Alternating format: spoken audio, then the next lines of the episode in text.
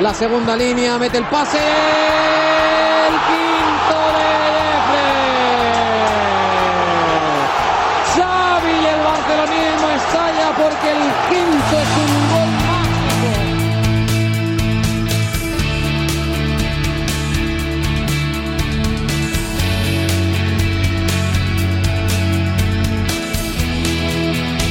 Aquí arranca Team Barça.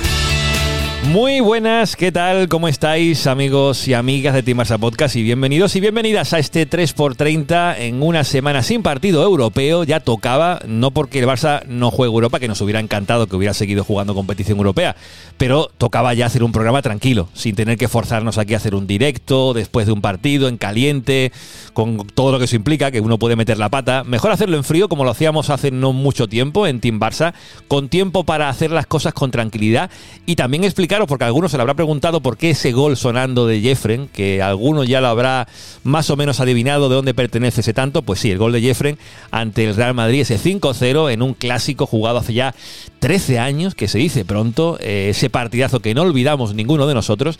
¿Y por qué ha abierto el programa semanal eso de Jeffrey? Bueno, pues los que nos seguís sabéis que antes de este semanal hemos publicado ya una entrevista con Jeffrey en el formato de Tiki Taka en anticipo para fans. Y yo lo que os diría es que la escuchéis. Eh, Si queréis esperar una semana para escucharla porque la abriremos dentro de una semana, lo podéis hacer. Pero que la oigáis ya porque no tiene desperdicio todo lo que hemos podido conversar. He podido conversar con, con Jeffrey Suárez, un tipazo que tiene una carrera, la verdad que bastante alucinante por lo exótica de, la misma. Y esta charla está ahí y esa promo pues es la que nos ha permitido arrancar ya este 3x30 porque había que hacerlo sí o sí y porque no teníamos otro gol que poner que no fuera ese de, de Jeffrey para eso, invitaros a que escuchéis ese tiquitaca con el exjugador de, del Barça. Pero en esta semana, además de que no hay partido, sí que han pasado muchas cosas. Y lo que nos propusimos para esta semana sin partido del Barça, a la expensa de lo que pase en el partido ante el Athletic Club y a las puertas de ese clásico ante el Madrid dentro de un par de semanas, pues hemos pensado que por qué no hacer un preguntas y respuestas y hemos lanzado eh, un post por la parte de comunidad en Discord, por la parte también de comunidad en Evox. Hemos puesto a moverse a la comunidad de Team Barça para que nos dejen preguntas. Preguntas que han caído y muchas, bastantes, que intentaremos responder, algunas relacionadas Imaginad, por el caso Negreira, que sabéis que en esta semana también están saliendo más informaciones, más de las que ya había, y de eso hablamos en un confidencial no hace mucho, todo lo que sabíamos en ese momento del caso Negreira, no entraremos mucho más ahí, pero sí que escucharemos algún audio de ese confidencial, sobre todo de Tony Roca, explicando las posibles sanciones deportivas, si es que las habrá o no. Y en definitiva, mm, han pasado pocas cosas, pero por eso apetecía abrir un preguntas y respuestas para responderos. Y si no lo habéis preguntado por la parte de comunidad, que tenéis la opción en comentarios de preguntarnos ya a posteriori lo que queráis y os responderemos no aquí en el programa, pero sí por comentarios. De momento empezamos el programa saludando a Sergi Carmona, que seguro que tiene ganas de responder a la, a comunidad, porque ya ha visto las preguntas y hay preguntas de todo tipo. Sergi, ¿cómo estamos? Hola Juanma, no, lo primero de todo recordar aquel lunes de noviembre eh, con Chirimiri en el campo y la alegría que nos dio Jeffren, qué tipo, ¿eh? Y que nos daba aquel equipo, porque aquel equipo nos dio muchas alegrías. Sí, sí. Y qué, qué manera, ¿eh? Qué manera de jugar al fútbol y, y hablábamos off the record y yo me acuerdo siempre que está... aquella temporada no querías que acabasen nunca los partidos, no querías que acabasen nunca. Qué, envi- o sea, qué envidia y qué recuerdos, Juanma. qué- Pero bueno, sí, con ganas de contestar, que ya veo que, que hay de todo, de, de Negreira, temas económicos que siempre le, le preocupan a la, a la audiencia, de clásico hay alguna cosa por ahí, Sí. y de fichajes, que por lo menos ahí nos vamos a reír un rato y nos lo vamos a pasar bien, cada uno diciendo la nuestra aquí. Sí, sí. Y la verdad que vuelvo a repetirlo, ¿eh? y no por hacer promo, pero bueno, de vez en cuando también toca hacer un poquito de promo de los contenidos de Team Barça. Lo de Jeffren es eh, muy chulo, muy chulo, y ese partido lo tiene muy todavía guardado en su cabeza, lógico y normal, por ese quinto gol y por lo que fue aquel Barça.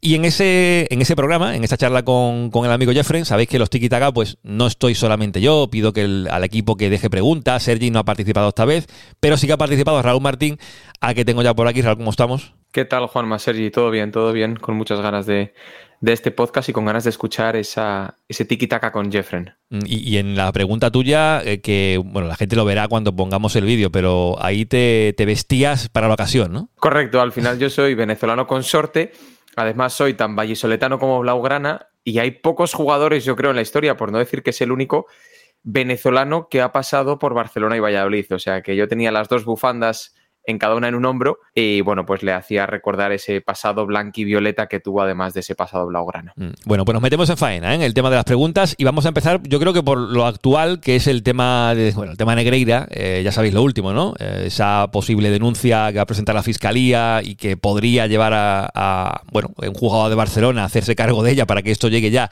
a juicio y de hecho lo último que leíamos es que incluso podían llamar para testificar a Joan Laporta. Eh, bueno, la información la sabéis, que es la de que el Barça podría estar imputado en un delito de corrupción en, eh, en, los negocios, que parece que entró en el Código Penal en 2010 y por tanto todo lo que ocurrió antes de eso habría prescrito. De hecho que, por tanto, aquí la única persona que podría recibir castigo penal, por decirlo así, sería eh, José María Bartomeu. Así que eso veremos cómo acaba evolucionando porque tienen que ocurrir muchas cosas. Esto, bueno, esto diría que acaba de empezar, porque ni hecho ni ha empezado, no está ni en el juzgado, pero el asunto es bastante delicado y por añadir algo más antes de empezar a responder preguntas, aquí en Team Barça, amigos, ya lo sabéis, vamos a seguir hablando de esto. Eh, no vamos a hacer la vista gorda ni mirar a otro lado. Intentaremos hablar con rigor, tampoco nos regodearemos, porque creo que tampoco es el caso, es un asunto bastante grave como para aquí hablar por hablar, no haremos eso. Intentaremos responder lo que podamos responder, que haya gente que sepa de lo que hablamos para que responda con propiedad. Y lo que dije en su momento hace no mucho, en un programa semanal, que los que no quieren al Barça van a aprovecharse de esto para, evidentemente, lanzar toda la mierda del mundo.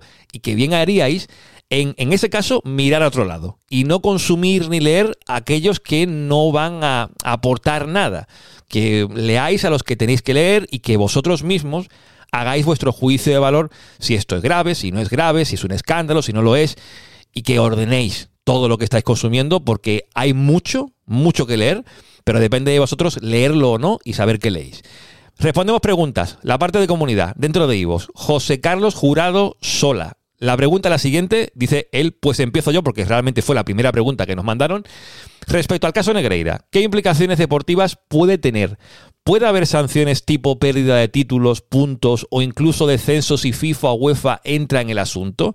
Bueno, pues a esta pregunta no responderemos nosotros, sino que hará Tony Roca, abogado especializado en Derecho Deportivo, que lo tuvimos en el Confidencial, que, que publicamos no hace mucho sobre el caso Negreira, hora y 45 minutos de podcast, que funcionó, por cierto, muy bien.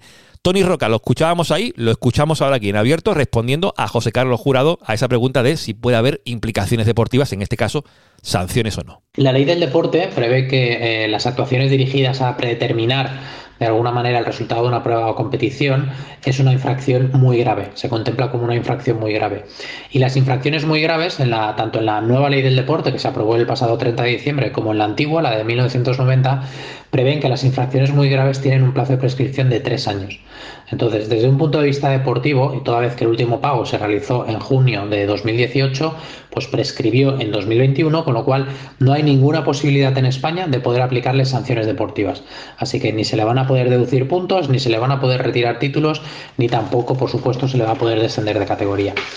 El tema es que esto están eh, analizando desde un punto de vista penal y sí que podría ser constitutivo de un delito eh, de corrupción entre particulares en la, en la vertiente deportiva que está contemplado en el artículo 286 bis.4 del Código Penal.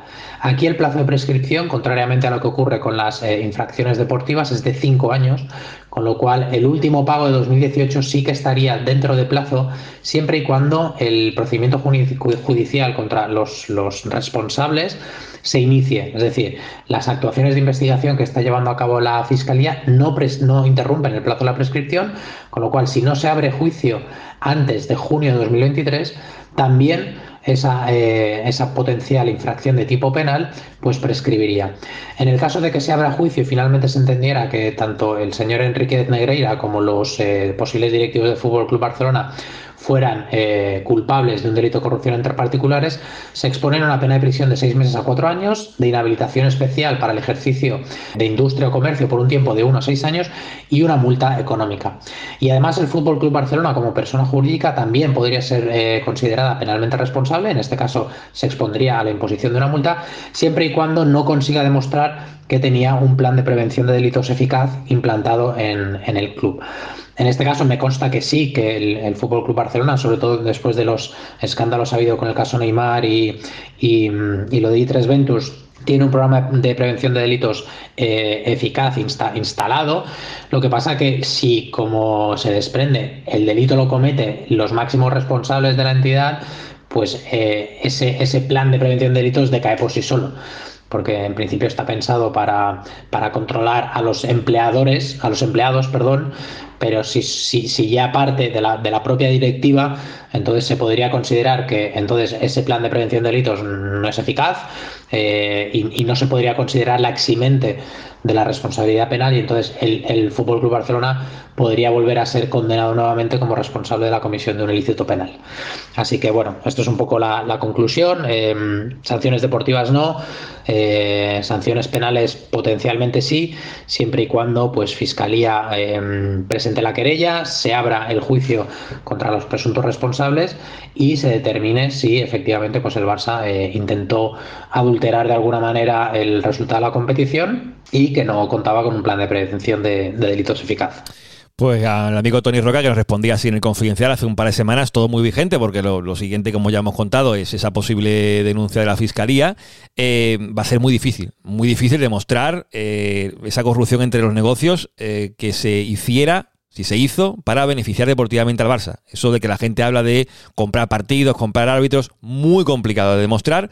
Lo que yo creo que al final pedimos todos, Sergi, lo decíamos en el confidencial, es sobre todo transparencia, ¿no? Por parte del club. Decía Laporta hace muy poquito que ya hay encargado una auditoría externa para por lo menos saber qué ha pasado para que esos pagos no se hayan detectado al vicepresidente de los árbitros durante 17 años.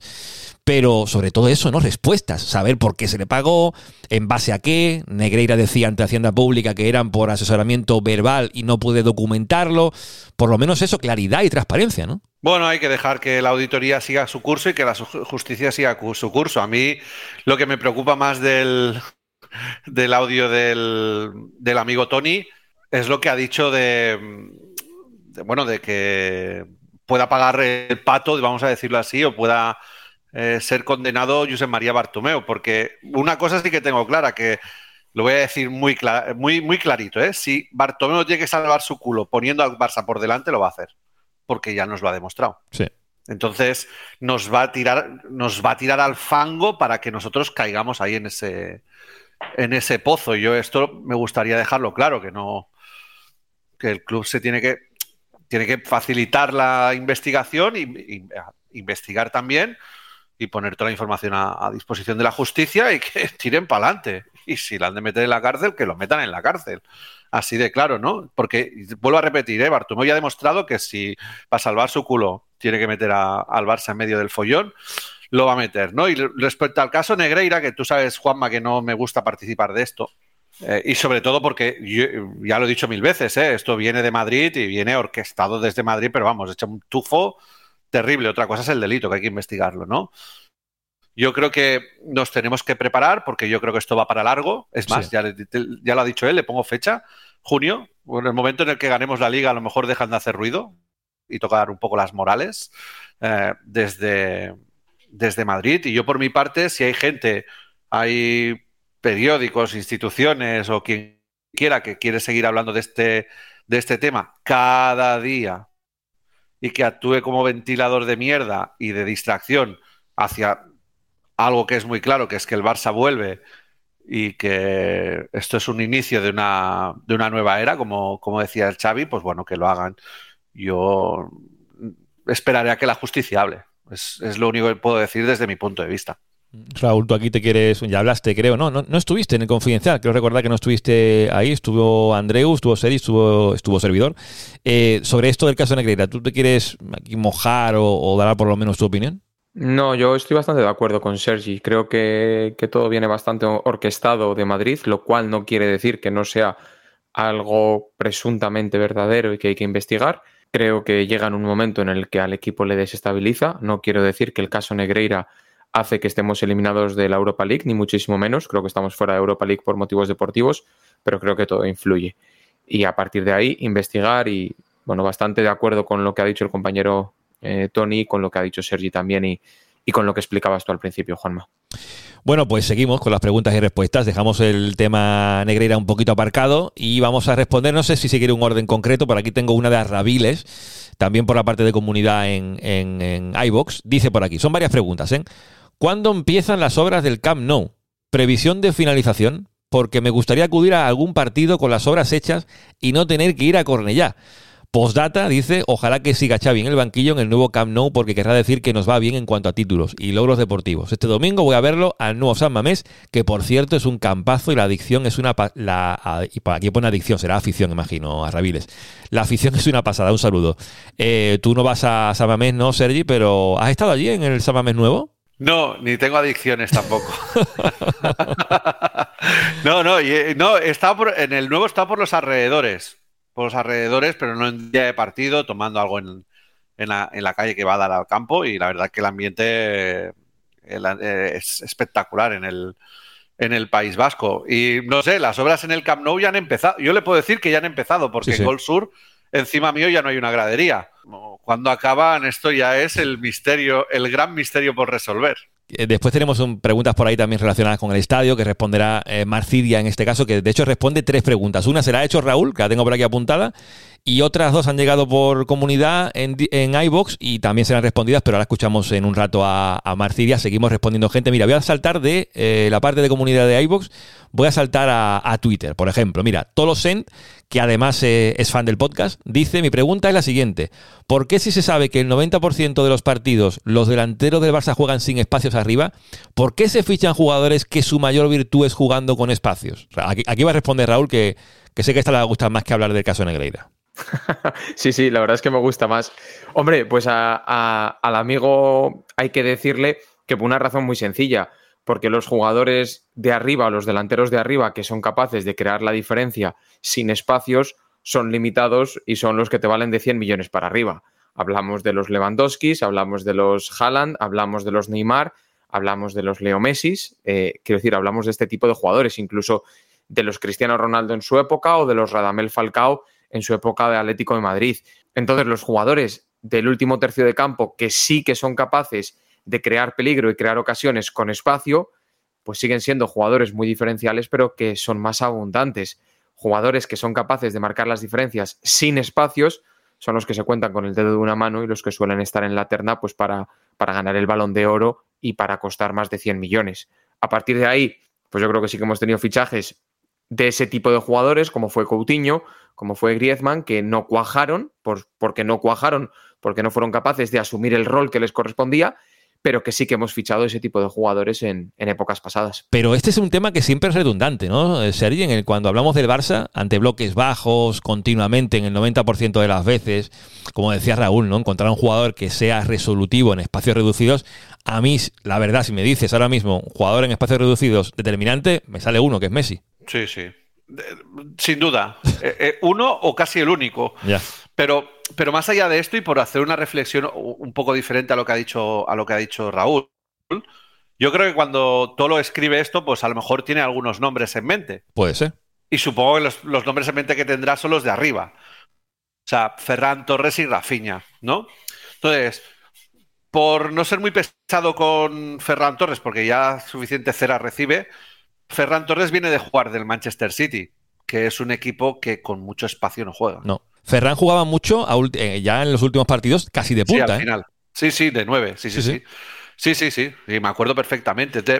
Entonces entiendo que cuando Mateo Alemán, que aparte es Ferran Torres, es alguien de su cuerda, eh, fichó, ya entendía que esa adaptación iba a ser, iba a ser más fácil, ¿no? Entonces, donde sí que a lo mejor podíamos tener tener más incertidumbre o más dudas es la de Rafinha, ¿no? Porque es cierto que la Liga Española es una liga con menos espacios eh, que la Premier, pero con el Leeds pasaba lo mismo. En el Leeds eran muchas idas y vueltas porque, porque jugaban así. Entonces, claro, atacar permanentemente bloques bajos, pues no es lo que se, no es lo que se, no es lo que se esperaba, ¿no? Pero yo en el fichaje de, la, de Rafinha, que ya sabéis que no es que me esté enamorando excesivamente, pero bueno, hay que también ver cosas positivas, ¿no? Primera, no es un tío de 33 años, te quiero decir que tiene 25 o 26, no, sé lo que tiene, algo así, ¿eh? ¿No?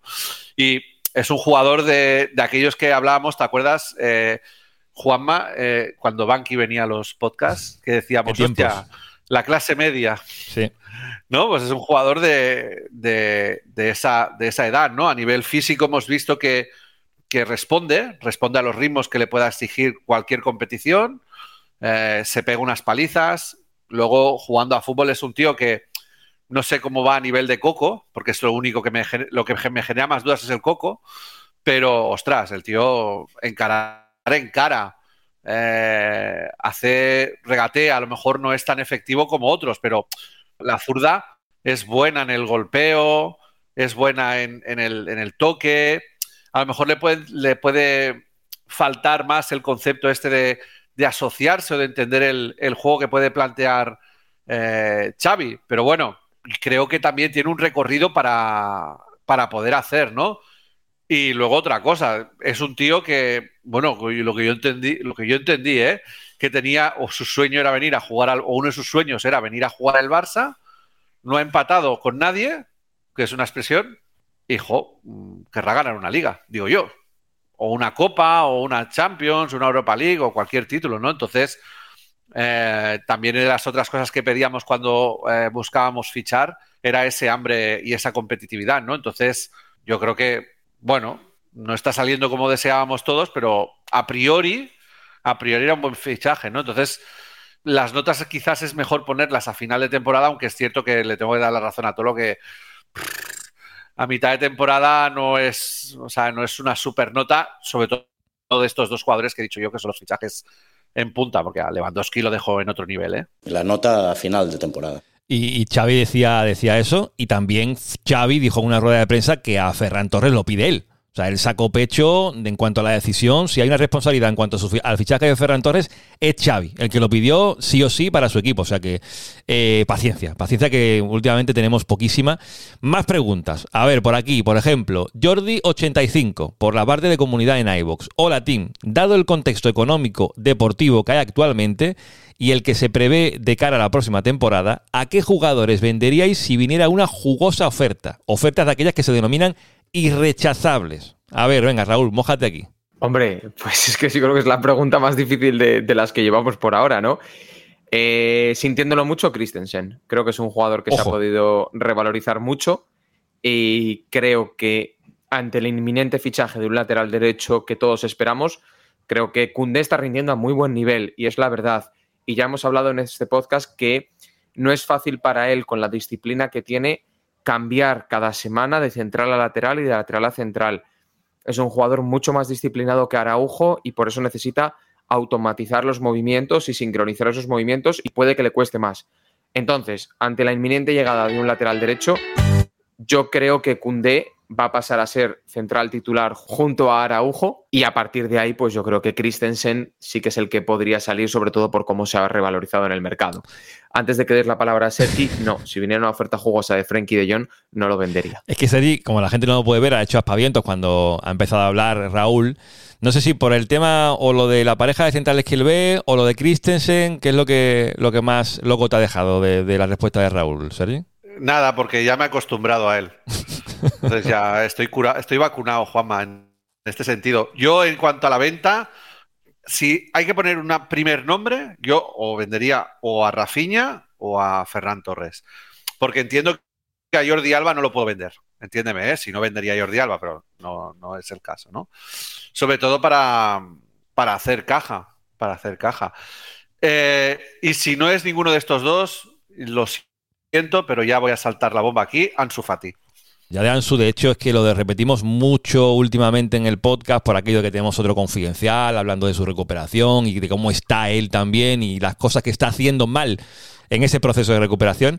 Y encaja Sergi cada vez más de que el club no vería con malos ojos, con una oferta de las que decía Jordi, de irrechazables, si llegase una cosa que también hay que decir, parece complicado que llegase esa oferta siendo irrechazable, y con el poder que también tiene Jorge Méndez, cada vez se ve más dentro de lo que es el Barça, incluso diría, no sé si te haría alguna oferta a ese sentido, pero que Ansu una posible venta de cara al próximo verano, yo ya, si hace, me lo preguntas, hace seis meses, te diría que ni de, ni de coña. yo creo que cada vez está más próximo a que eso pueda ocurrir. ¿eh? Yo, uno de los tres, seguro, porque entiendo que yo no vendería Abde y me lo quedaría, porque simplemente es un perfil que no tenemos en la plantilla, así regate, bueno, lo tenemos en Dembélé, pero digo regateador, ¿eh?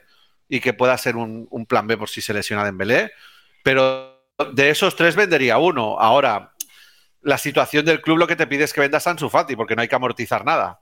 Claro. Pero bueno, no me voy a poner en este orden, ¿no? Eh, yo no vendería a Christensen, pero vamos, ni por asomo.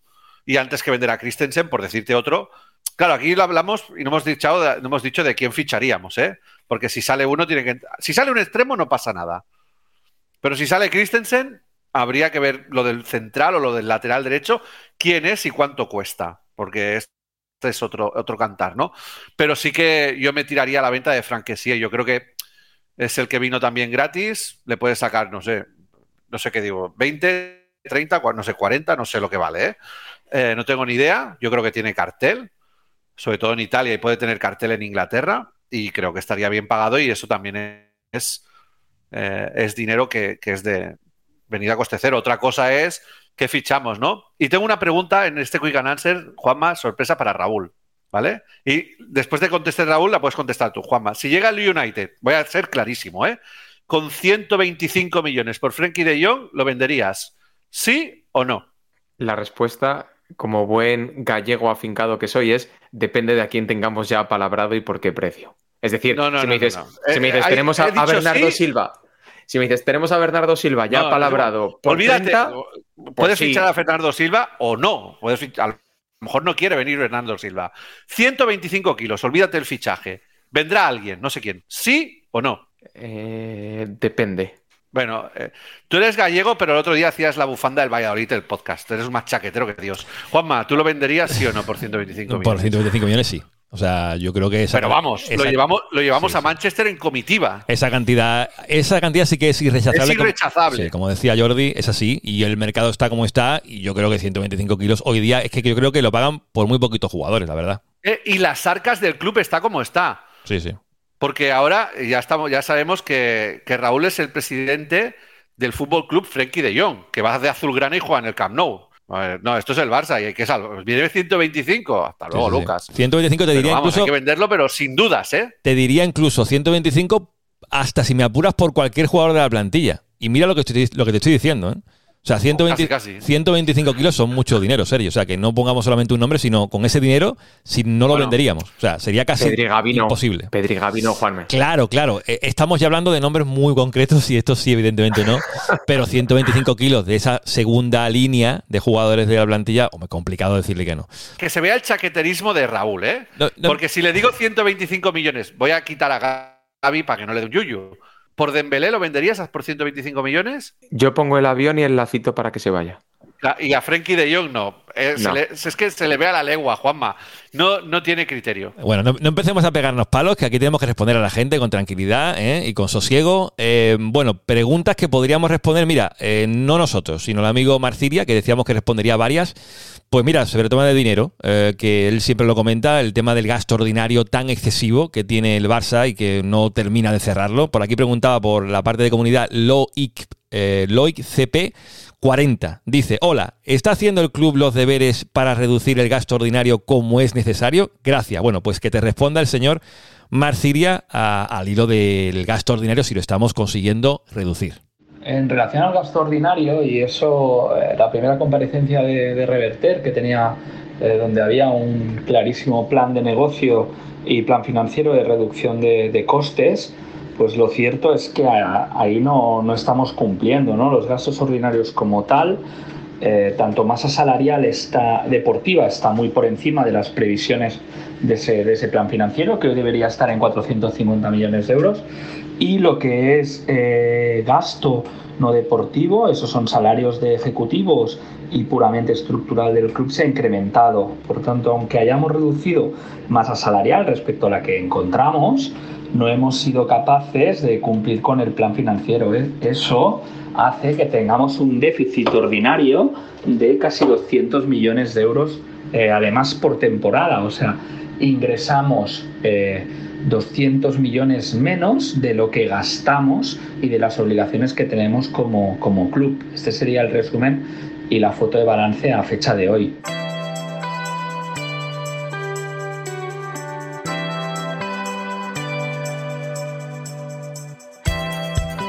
Y una vez más, Betfair nos brinda las mejores recomendaciones en torno a la liga. Cada fin de semana estamos viviendo partidos apasionantes y puedes añadirle aún más emoción a cada encuentro con el combi partido de Betfair. Veamos como ejemplo, como no, ese Athletic Barça del próximo domingo en San Mamés.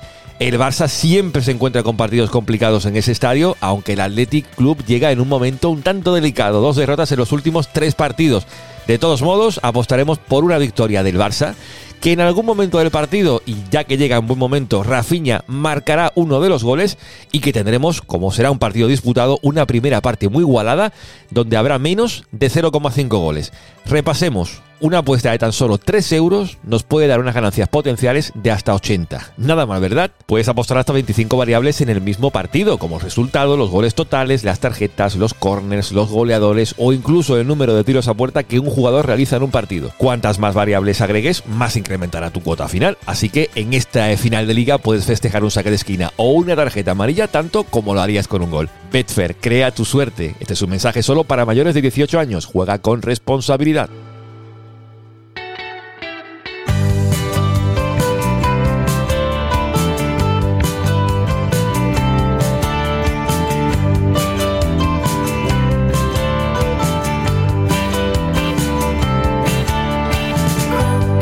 A Marcilia, que por cierto le estoy haciendo mucha presión para que por fin esta semana haga una sala, una sala por Twitter con Iván Cabeza, con Mardu, con más gente, porque bueno, a tenor de todo lo que estamos leyendo en, en los medios del caso Negreira, todo lo relacionado con el Spy Barça, tema económico, pues como habéis escuchado, hay mucho también de lo que hablar. Ojalá hagan esa sala. Yo espero que lo hagan el fin de semana o entre semana o cuando quieran, porque lo que hagan allí en Twitter va a ser traído, como hacemos casi siempre, aquí a Team Barça. No todo, pero una parte grande de la sala sí que la traeremos, porque ya veis, el tema económico aquí no para. Y si otra cosa no hemos hecho desde que empezamos Team Barça Podcast hace ya pues eh, dos años y medio, es hablar de economía. No nos gusta tanto como hablar de fútbol, pero no ha quedado otra. Y lo del tema negrera, pues también. Aquí aprendemos de economía, aprendemos de leyes. La verdad que aprendemos muchísimo, ¿eh? siendo culés últimamente.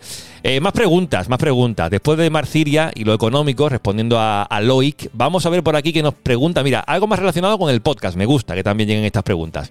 Iván Valderrama, ¿qué consideran que es lo más difícil de hacer el podcast? Si pudieran, bueno, aquí son varias preguntas, ¿eh? La primera es esta, ¿qué consideran que es lo más difícil de hacer el podcast? No, hombre, aquí tendría que responder yo, la verdad, ¿no? Entiendo.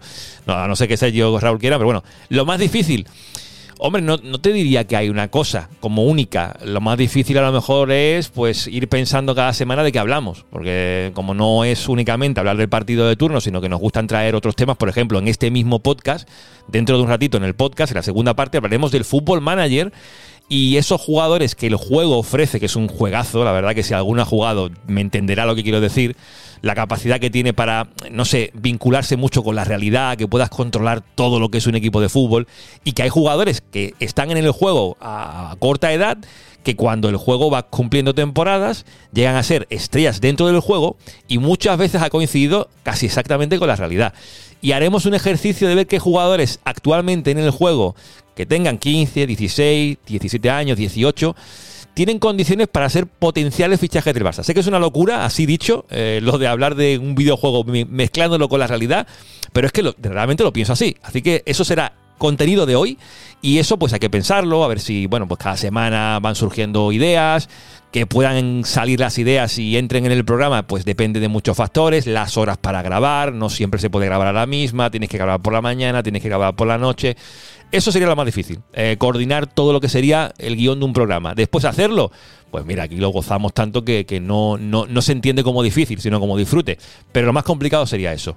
Iván, eh, otra pregunta de Iván, Seri, te la lanzo a ti. Si pudieran cambiar el resultado de un partido, ¿cuál sería? Imagino que partido del Barça, claro. Sergi, ¿tienes alguno por ahí? Yo tengo un par de ellos, ¿eh? Sí, yo unos seguro. El, el Barça Inter. Yo también apuntaba por ahí. De Champions. Sí, también apuntaba por ahí. Sí. Es más reciente. Por merecimientos, ¿eh? Sí. Sí, sí, porque apuntamos también al Chelsea, pero claro, eh, viendo esa semifinal con el Inter, el poder jugar en el Bernabéu la final, amigos, somos el Barça y claro, jugar en el Bernabéu una final de Champions no se juega todos los días. Y que nos quedáramos tan cerquita, eh, no sé si Raúl tiene el mismo partido o algún otro diferente. Fíjate, yo había pensado más en el partido del Chelsea. ¿Sí? No sé por qué le recuerdo, le recuerdo de otra manera y tenía más en mente el del Chelsea, que es verdad que el del Inter también. Y recuerdo también mucho aquella final de Copa del Rey, yo creo que ya es 2011, que cae también en Semana Santa, como, como este año la vuelta, que marca Cristiano de Sí, cabeza. sí, y sí. creo que ese, ese título, pese a que no le resta mucho al Barça, sí que le suma mucho a nuestro eterno rival. Creo que es un título que a ellos les vino muy bien y por tanto a nosotros nos vino mal, entonces cambiaría ese partido también. que hubiera sido otro triplete, eh, porque se acabó con doblete esa temporada y, y ese partido además se la final de Mestalla, ese, esa victoria del Madrid. Ya comentamos en, en una historia de- del clásico hace poquito, polémicas ¿no? en los clásicos. Y ese yo lo mencionaba por lo de un día de Mayenko, porque lo dije además en el podcast, ¿no?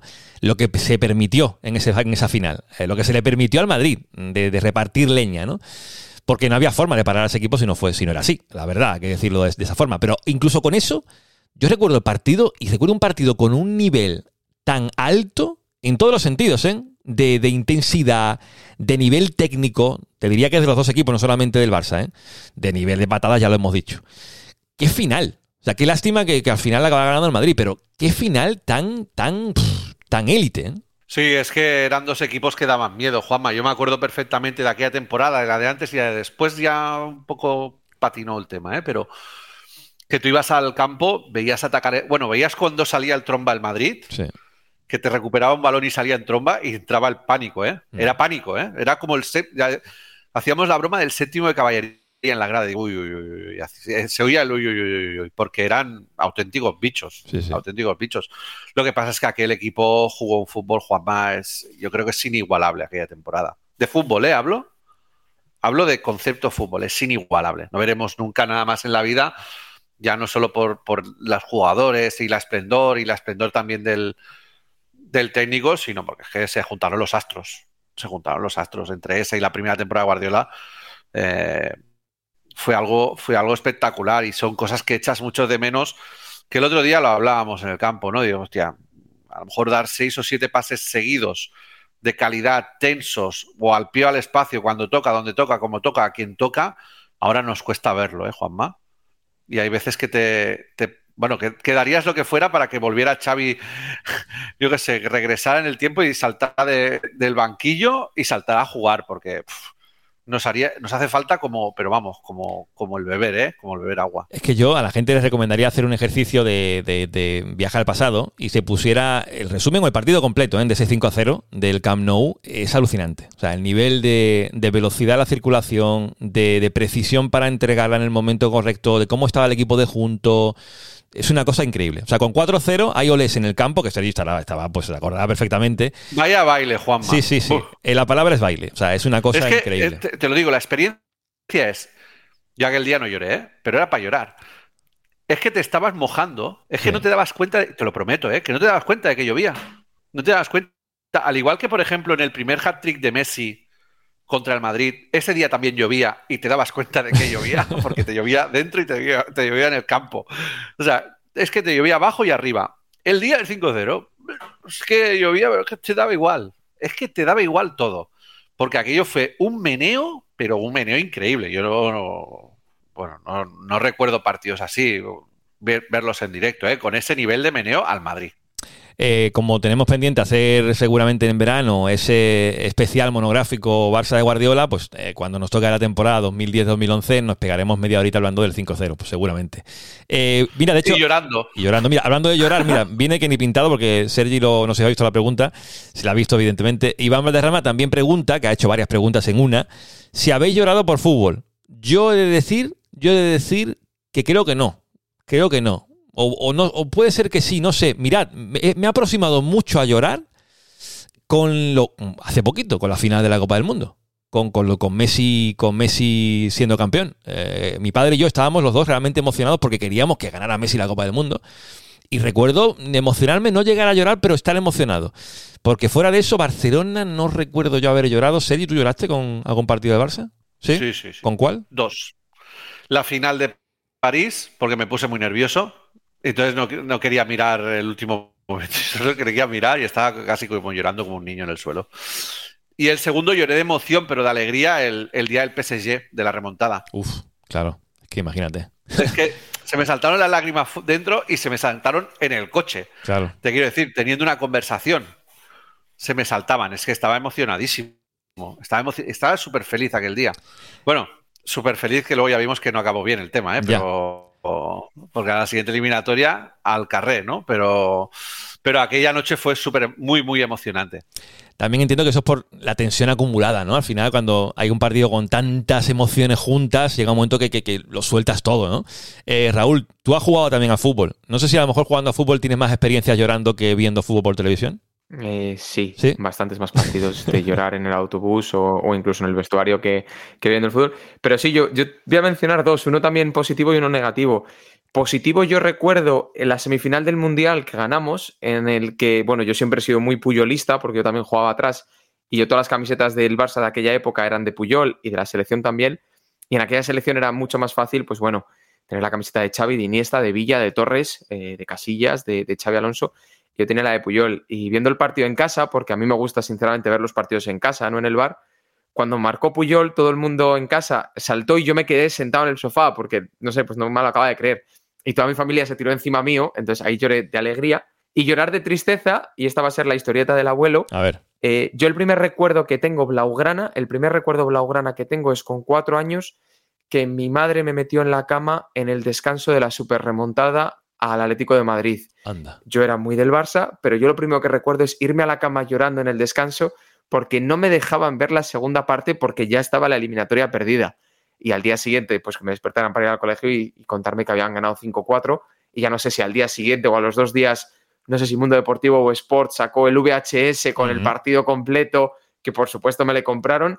Y yo creo sinceramente que es el partido que más veces he visto a lo largo de, de mi vida. Y tenemos un pasatrás espectacular, ¿eh? Del, del 5-4 con Milinko Pantis, con Abelardo por ahí, con Pizzi. Partidazo aquel, yo sé si lo vi. Y conté, quiero la historia en el pase atrás de que yo estaba haciendo un trabajo de- del instituto con un amigo y al descanso la cosa iba 3 a 0. Lo acompañé un poco a, casi a casa diciendo, "Bah, esto no se remonta. Y ya viniendo de vuelta, había marcado Barça el primero. Y ya en casa, bueno, todo lo que vino después, el, el 2-3, el 2-4 de Pantic y después ya el delirio con, con la remontada final. Eh, bueno, pues te hemos respondido muchas preguntas, ¿eh, amigo Valderrama, Iván Valderrama, que nos saluda desde Venezuela. Mira, como Jeffren, se les quiere por más años sin tantas terapias de grupo.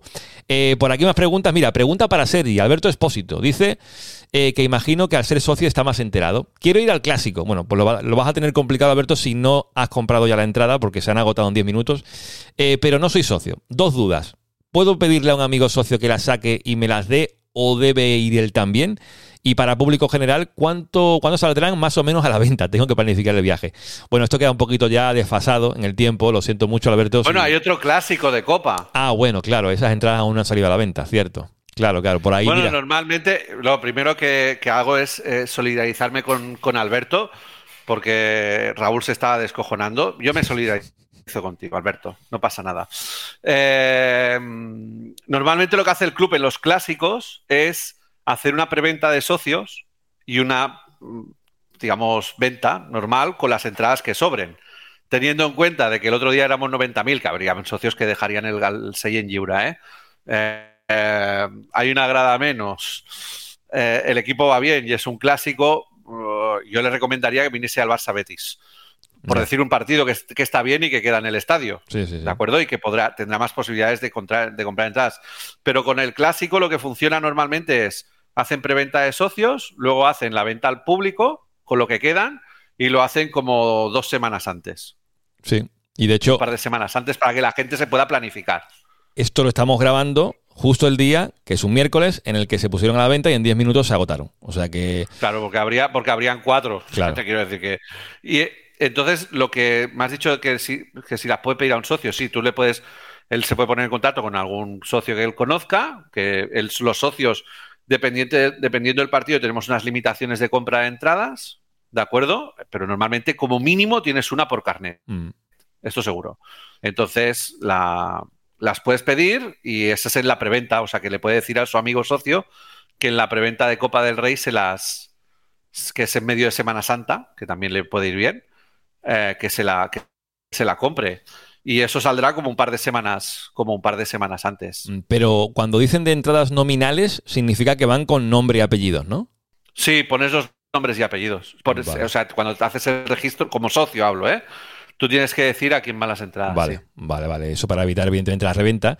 Eh, bueno, pues respondido al amigo Alberto Expósito, eh, vamos a ver por aquí más preguntas. Mira, podemos poner otra de Marciria para ya ir agotando las que, las que nos ha respondido. Podemos, mira, responder la que le hacía al, amigo, al amigo Raúl, que la pregunta es la siguiente, duda que tenía Raúl. ¿eh? se pierde parte del... No sé si la quiere decir Raúl incluso la pregunta, ya para, para no leerla yo, que la diga directamente él. Sí, nada, yo le preguntaba a Ciria que si se pierde parte del contrato con Spotify durante las obras, ¿no? Porque yo entiendo que desde el punto de vista de Spotify, tú quieres que el nombre del contrato durante estos 12 años, ¿no? Que creo que es de lo que se habló, eh, siempre aparezca Spotify Camp Nou y si ahora nos vamos año y medio a obra, pues que eso no cuente dentro del periodo de 12 años, pero también entiendo desde el punto de vista del Barça que no va a ser Spotify Camp Nou y cuando estemos en obra somos Camp Nou y luego volvemos a ser Spotify Camp Nou. Entonces no sabía cómo quedaba ese balance de cuentas de de oferta y, que había aceptado el Barça. Pues responde Marciria. Bueno, se especuló mucho sobre la cifra de, del patrocinio de Spotify, que realmente a fecha de hoy aún no tenemos las cifras concretas, pero eh, parece evidente que hubo, hubo un descuento por ser el patrocinador global, no solo de la camiseta del primer equipo, sino también dar nombre al estadio, etcétera, eh, precisamente por estos año o dos años de exilio del Barça en, en Montjuic. Eh, no se cortará el pago ni se reducirá. Lo que ocurrió es que ya hubo un pago con un descuento y con inclusión, digamos, de, un patrocinio más global que, con el patrocinador anterior, eh, Rakuten, donde, como sabes, pues no había, no había nombre del estadio con la marca. Em, por eso el, destino del, nombre del Camp Nou e, es, bajo. Eh, se especulaba en los primeros años entre 5 y 8 millones de euros y después cuando volvamos con, teóricamente con el Spy Barça, pues increciendo la parte destinada al patrocinio de, del Camp Nou. Por tanto, fue una apuesta por parte de, de Spotify en la que el Barça evidentemente pues realizó un descuento para, para poder eh, tener a este, a este patrocinador. ¿Contento con la respuesta, Raúl? Sí, más que suficiente y queda bastante aclarado. Bueno, pues eh, más preguntas, ¿eh? Aún nos quedan unas cuantas, llevamos ya casi una hora ¿eh? respondiendo aquí, que se ha ido rapidísimo el tiempo. mira, preguntas por aquí. Daniel Torres, también relacionadas con el podcast. Dice, un par de preguntas. Si pudierais entrevistar a un futbolista de la historia del Barça, ¿a quién entrevistaríais? Y si solo pudiéramos fichar a un jugador para la próxima temporada sin tener a Tebas para poner límites, ¿a quién ficharíais? Bueno, yo le dejo lo del fichaje a Raúl y a, Sergi, lo de la persona para entrevistar, pues voy pensando. Eh, sin límites, eh, Raúl, ¿a quién ficharías? Lionel Andrés Messi. Sergi, a lo mejor aquí, pues puede que esté de acuerdo contigo, ¿eh? Por primera vez. Sí, esto, esto es histórico porque Raúl, bueno, aparte de lo de Frenkie de Jong, es que no lo has dicho, Juanma, en la pregunta ha puesto Raúl que sí, este año, este tiempo que estamos en Cornellá. Esto es gravísimo, ¿eh? Es gravísimo. Nos vamos a Montjuic, Raúl, no a Cornellà al Prat. Pero bueno, sí, coincido con él, pero sí, por decir otro, por decir otro, eh, yo ficharía a Florian Bers. Ya lo hemos comentado en otro programa y, ahí estoy de acuerdo con Sergio. O sea, yo, Florian Wirtz, hay que apuntarlo, pero sí o sí para dentro de un par de años, porque de momento no se va a mover y va a haber tortas en Europa por este chico en un par de años. Si no las hay ya, que ya las hay. Pero en un par de años. Va a ser. La Eurocopa la va a jugar siendo jugador de Leverkusen. Y con Alemania va a ser, yo creo que el jugador capital. Musiala y él van a ser capitales en la Alemania que juegue la Eurocopa en casa dentro de un año. Y yo estoy de acuerdo. O sea, Florian Wirtz este no puede He dicho Wirtz porque Musiala no lo puedo. O sea, Musiala, que olvídate. Musiala, Foden, estas cosas. Musiala no. Entiéndeme, ¿eh? Messi sí que puedo verlo. Pero por decir a alguien que esté por ahí en el limbo. Y, de hecho, bueno, Beats, vamos a ver el Bayern qué hace, porque jugador que destaca muy fuerte en la Bundesliga, sabéis lo que, lo que acaba ocurriendo, salvo que Bellingham, que se va a ir seguramente al Madrid, yo apostaría, vamos, apostaría dinero a que eso será así.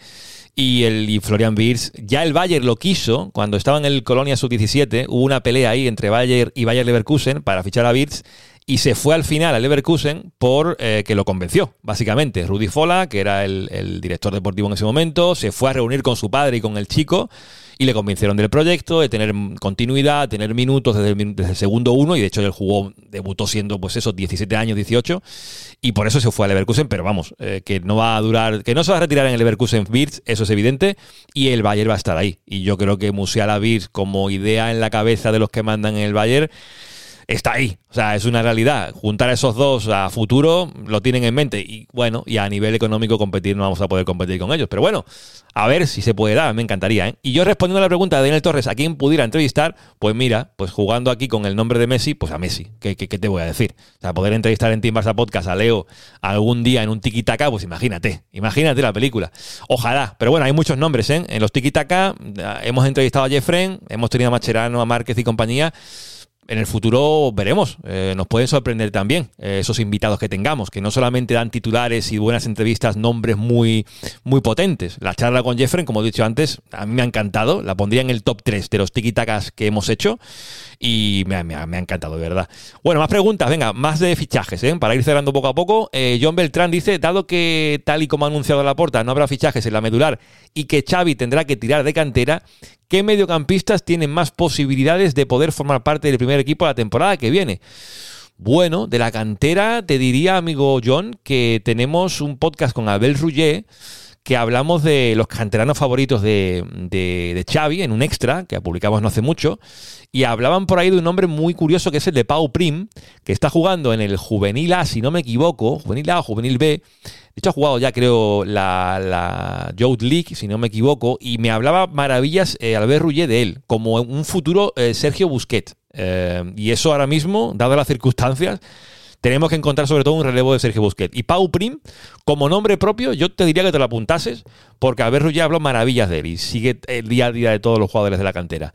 Pero yo así, de boda, bote pronto, como no sigo tanto el fútbol base, no te sabría decir más nombres. No sé si Raúl tiene alguno por ahí o, o Sergi. Hombre, yo creo que es el momento de dar oportunidades a Pablo Torre, ¿no? De nuevo, a me pasa algo parecido a lo que me pasaba con Ricky Puch en estas últimas temporadas.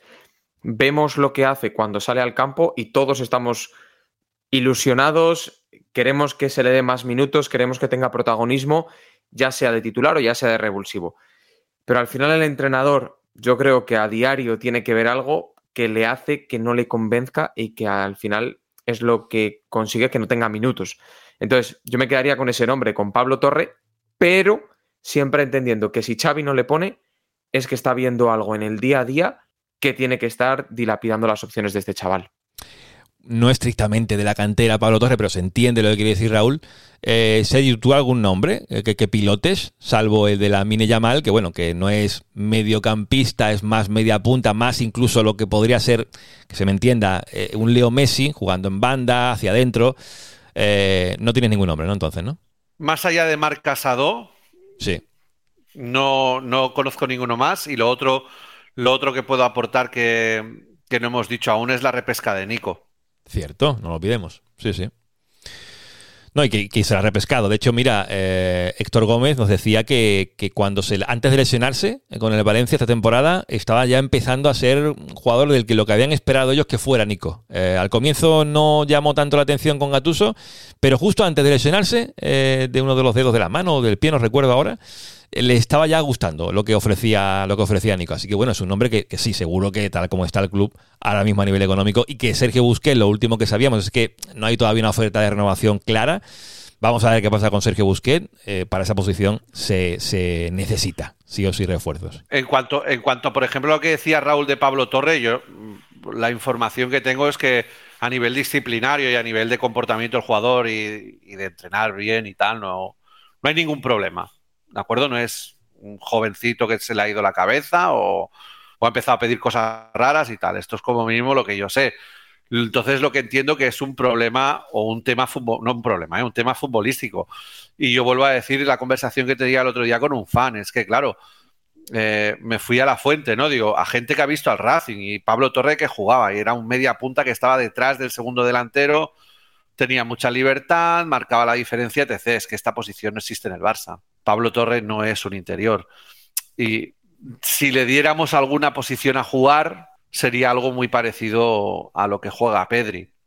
Bien es cierto que cuando ha estado ausente Pedri tampoco lo ha puesto, o sea que es que hay algo ahí que, que a nivel de concepción del juego, a nivel técnico-táctico, ahí le tiene, le tiene que chirriar. Es lo mismo, aprovechando que está Raúl aquí, es lo mismo que le pasa a nuestro amigo Frenkie de Jong, que cuando lo pones en un sitio que es donde no rinde, pues voy a decirlo así, ¿eh? pues no está a gusto. No está a gusto. Entonces se ha tirado mucho tiempo sin jugar en posiciones donde no está a gusto, con lo cual no va a rendir ha empezado a rendir cuando se encontrado en una posición donde está a gusto. Entonces entiendo que Pablo Torres es un, pico, un poco lo mismo que le ha pasado a Frenkie de Jong eh, en el pasado. Eh, otra pregunta, la última, ¿eh? de Marciria, para ya agotar los audios que me ha mandado y no dejarlo ahí uno colgando. pregunta de Óscar Fernández. Hola, culés. Mi pregunta también va por el nuevo estadio de fútbol. ¿Se va a poder utilizar para varios eventos aparte del fútbol, estilo Bernabéu, o no hemos sabido aprovechar la remodelación para sacar rédito a tan grande inversión? Gracias por vuestra contestación. Pues esto nos dice el amigo Marciria.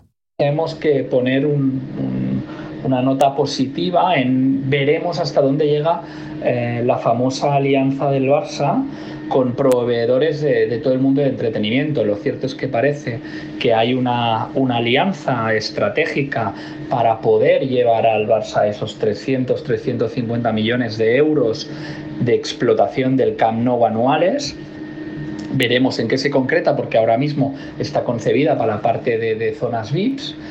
Eh, no es como, como, el Real Madrid, que lo que tiene es, digamos, un llaves en mano eh, y recibirá una cantidad anual por la explotación del estadio. El Barça hasta ahora se sabe que se ha comprometido a la cesión de la explotación de las zonas VIPs. Veremos qué ocurre con el resto de, de estructura del Spy Barça. Eso siempre que se cumplan los plazos establecidos que vuelvo a poner encima de la mesa, que dudo que sean los que, los que ha establecido el club con, la, con, con Lima, que en este caso, eh, pero en todo caso, sí, hay alianzas para realizar tanto por parte de Spotify como por parte de proveedores del mundo del entretenimiento, pues desde conciertos hasta todo lo que significa eh, eh, mucho más presencia en el hub del Spy Barça para poder conseguir nuevos ingresos, Em, todo tipo eh, también se, están, se está, está encima de la mesa, hacer convenciones, eh, o sea, hacer eventos que puedan generar durante 365 días al año ingresos para el club. Y gracias a Marciria eh, por el atraco que le hemos hecho y que ha respondido directamente. hablando de, acuerdos, el Motomami, ¿eh, Sergi? En esa camiseta en el, en el clásico, ¿te la comprarás o no? No, porque ya tengo otra de esta temporada, pero no sería una mala idea. A mí Rosalía me gusta. Mira, mira porque pues no sé, porque la gente le hace el vacío. Pues, a mí me gusta, está bien, tiene canciones que están divertidas. Yo me compraría una que pusiera Coldplay ¿eh? en, el, en el pecho. La verdad que Barça Coldplay, esa alianza sí que funcionó bien en el 2009. ¿eh? sí, sí, es que yo yo compraría por volver al 2009 directamente. Y tanto, y tanto. Bueno, pues las últimas dos preguntas, ¿eh? para ir cerrando, que llevamos ya una horita de, de quiz and answer, question and answer. Eh, por aquí, Pablo, Pablo Embocativo, arroba Pablo Embocativo en Twitter, dice: Me acaba de saltar la, con la irrupción de que sí. Una duda, entiendo. ¿Quién creéis que es el jugador número 12 de esta plantilla? Ese Keita que nunca era titular, pero siempre sumaba.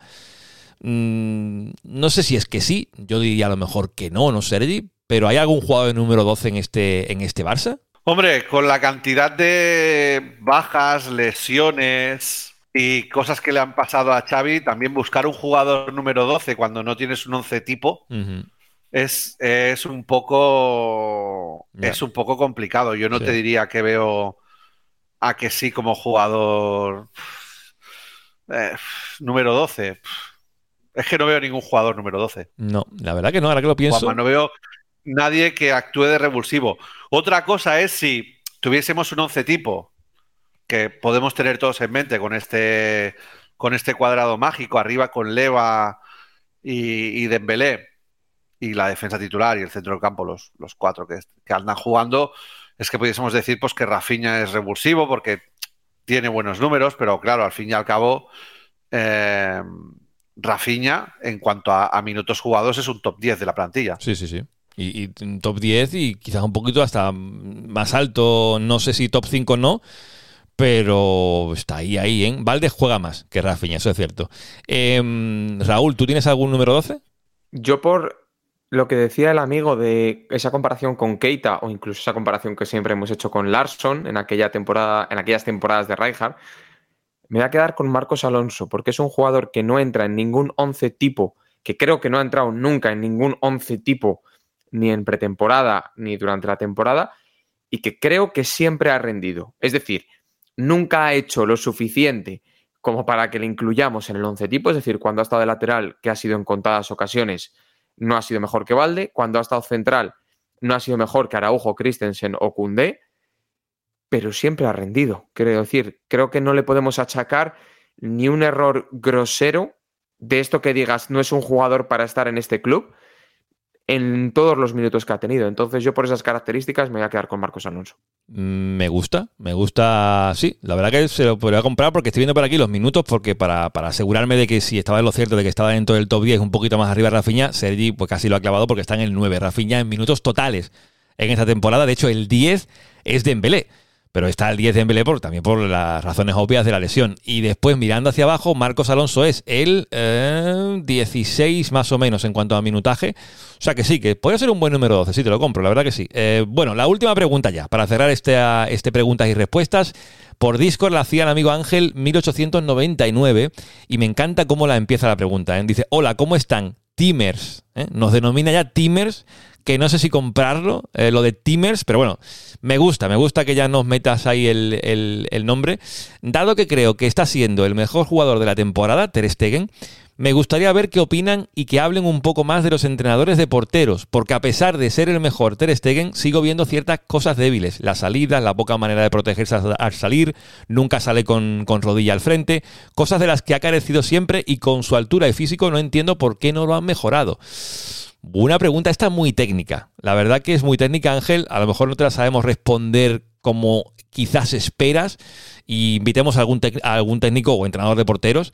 Eh, pero Raúl, a lo mejor ahí se quiere mojar un poquito en esto que comenta Ángel, que, como digo, es bastante técnico. ¿eh? A ver, yo lo que creo es que en un portero tipo Barça no esperamos en ningún momento de la temporada que la mayor virtud de un portero tenga que salir su salida por alto o cómo se protegen las salidas. Es decir, que no brillen centros laterales. Y pongo dos ejemplos o tres ejemplos muy claros y visibles que tenemos en primera división. Tenemos a Jano Black, que es un equipo, el Atlético de Madrid, que no tiene ningún tipo de complejo en poner un bloque bajo, está cómodo con ello y por tanto es previsible que va a tener una cantidad de centros muy elevada y por tanto tiene que ser un portero con grandes capacidades para salir por arriba y para protegerse. Thibaut Courtois es otro ejemplo muy claro de ello y que además yo creo que en eso es de los mejores del mundo, en cómo sale por arriba. Cada centro mal puesto es un balón seguro para él. Y otro ejemplo, completamente en lo contrario, es lo que le pasaría al, al, Real Betis, ¿no? Que además está teniendo esta alternancia en portería entre Ruiz Silva y Claudio Bravo. Y que, ¿qué vamos a contar de Claudio Bravo? Que sabemos que es un portero con unas características similares.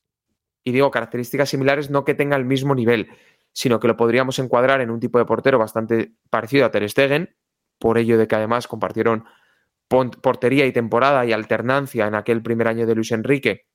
Grandes fichajes de Zubizarreta, los dos, todo mm. se ha dicho. Y con Ruiz Silva, ¿no? Entonces yo creo que el Betis es un equipo muy parecido a nosotros, o que por lo menos Pellegrini quiere jugar a algo parecido a lo que jugamos nosotros durante la mayor parte de los partidos. Y entonces no se le pide a un portero que sea extremadamente potente por arriba. ¿Por qué? Porque es que tampoco lo vamos a necesitar en grandes fases del partido. En Can ya sabemos lo que le pedimos al portero, ¿no? Eh, creo que Víctor Valdés, que es el anterior gran portero a Ter Stegen que tuvimos, tampoco destacaba por ir bien por arriba, destacaba porque en el uno contra uno te salvaba partidos, te salvaba finales y, Valdés fue decisivo en, las tres finales de Champions que, disputó, que mejoró muchísimo su juego de pies, porque recordemos que Valdés los primeros años no era muy bueno con el juego de pies, y que sea capaz de sentirse cómodo con una defensa con muchos metros a su espalda. Entonces, ¿que Ter Stegen a lo mejor no es el mejor portero por arriba en centros laterales? completamente de acuerdo. ¿Que es algo que me quita el sueño? Personalmente no, porque ¿qué cantidad de centros laterales recibimos en un partido? Pues no muchos, la verdad. Pues Ángel, espero que te haya servido la respuesta de, Raúl. Si lo hubiéramos mirado con tiempo, a lo mejor le preguntábamos a Juan Carlos Unzué, que fue entrenador de porteros, de hecho, del Barça. Eh, el que es actual es José Ramón de la Fuente, que lleva desde 2012 eh, en el club y que sigue sobre todo ahí por la muy buena relación que tiene con, con Ter Stegen. Y bueno, si hay que mejorar o no el apartado de entrenador de porteros, porque Xavi, recordemos, no vino con entrenador de porteros. Pero bueno, eh, creo que ya con este preguntas y respuestas podemos dar por cerrado esta parte del podcast. Nos hemos quedado a gusto ¿eh? para responderos a todos y si tenéis preguntas, pues la dejáis en comentarios y por comentarios ya me encargaré yo de responderlas eh, personalmente o decirle a Raúl, a Sergi que os respondan, pero podéis dejarla en comentarios. Eh, y nada, seguimos en, en Team Podcast porque ahora viene a hablar un poquito, como dije antes, del fútbol manager y su vinculación con la realidad. Es un ejercicio, es un juego que vamos a hacer ahora realmente interesante. Team Barça.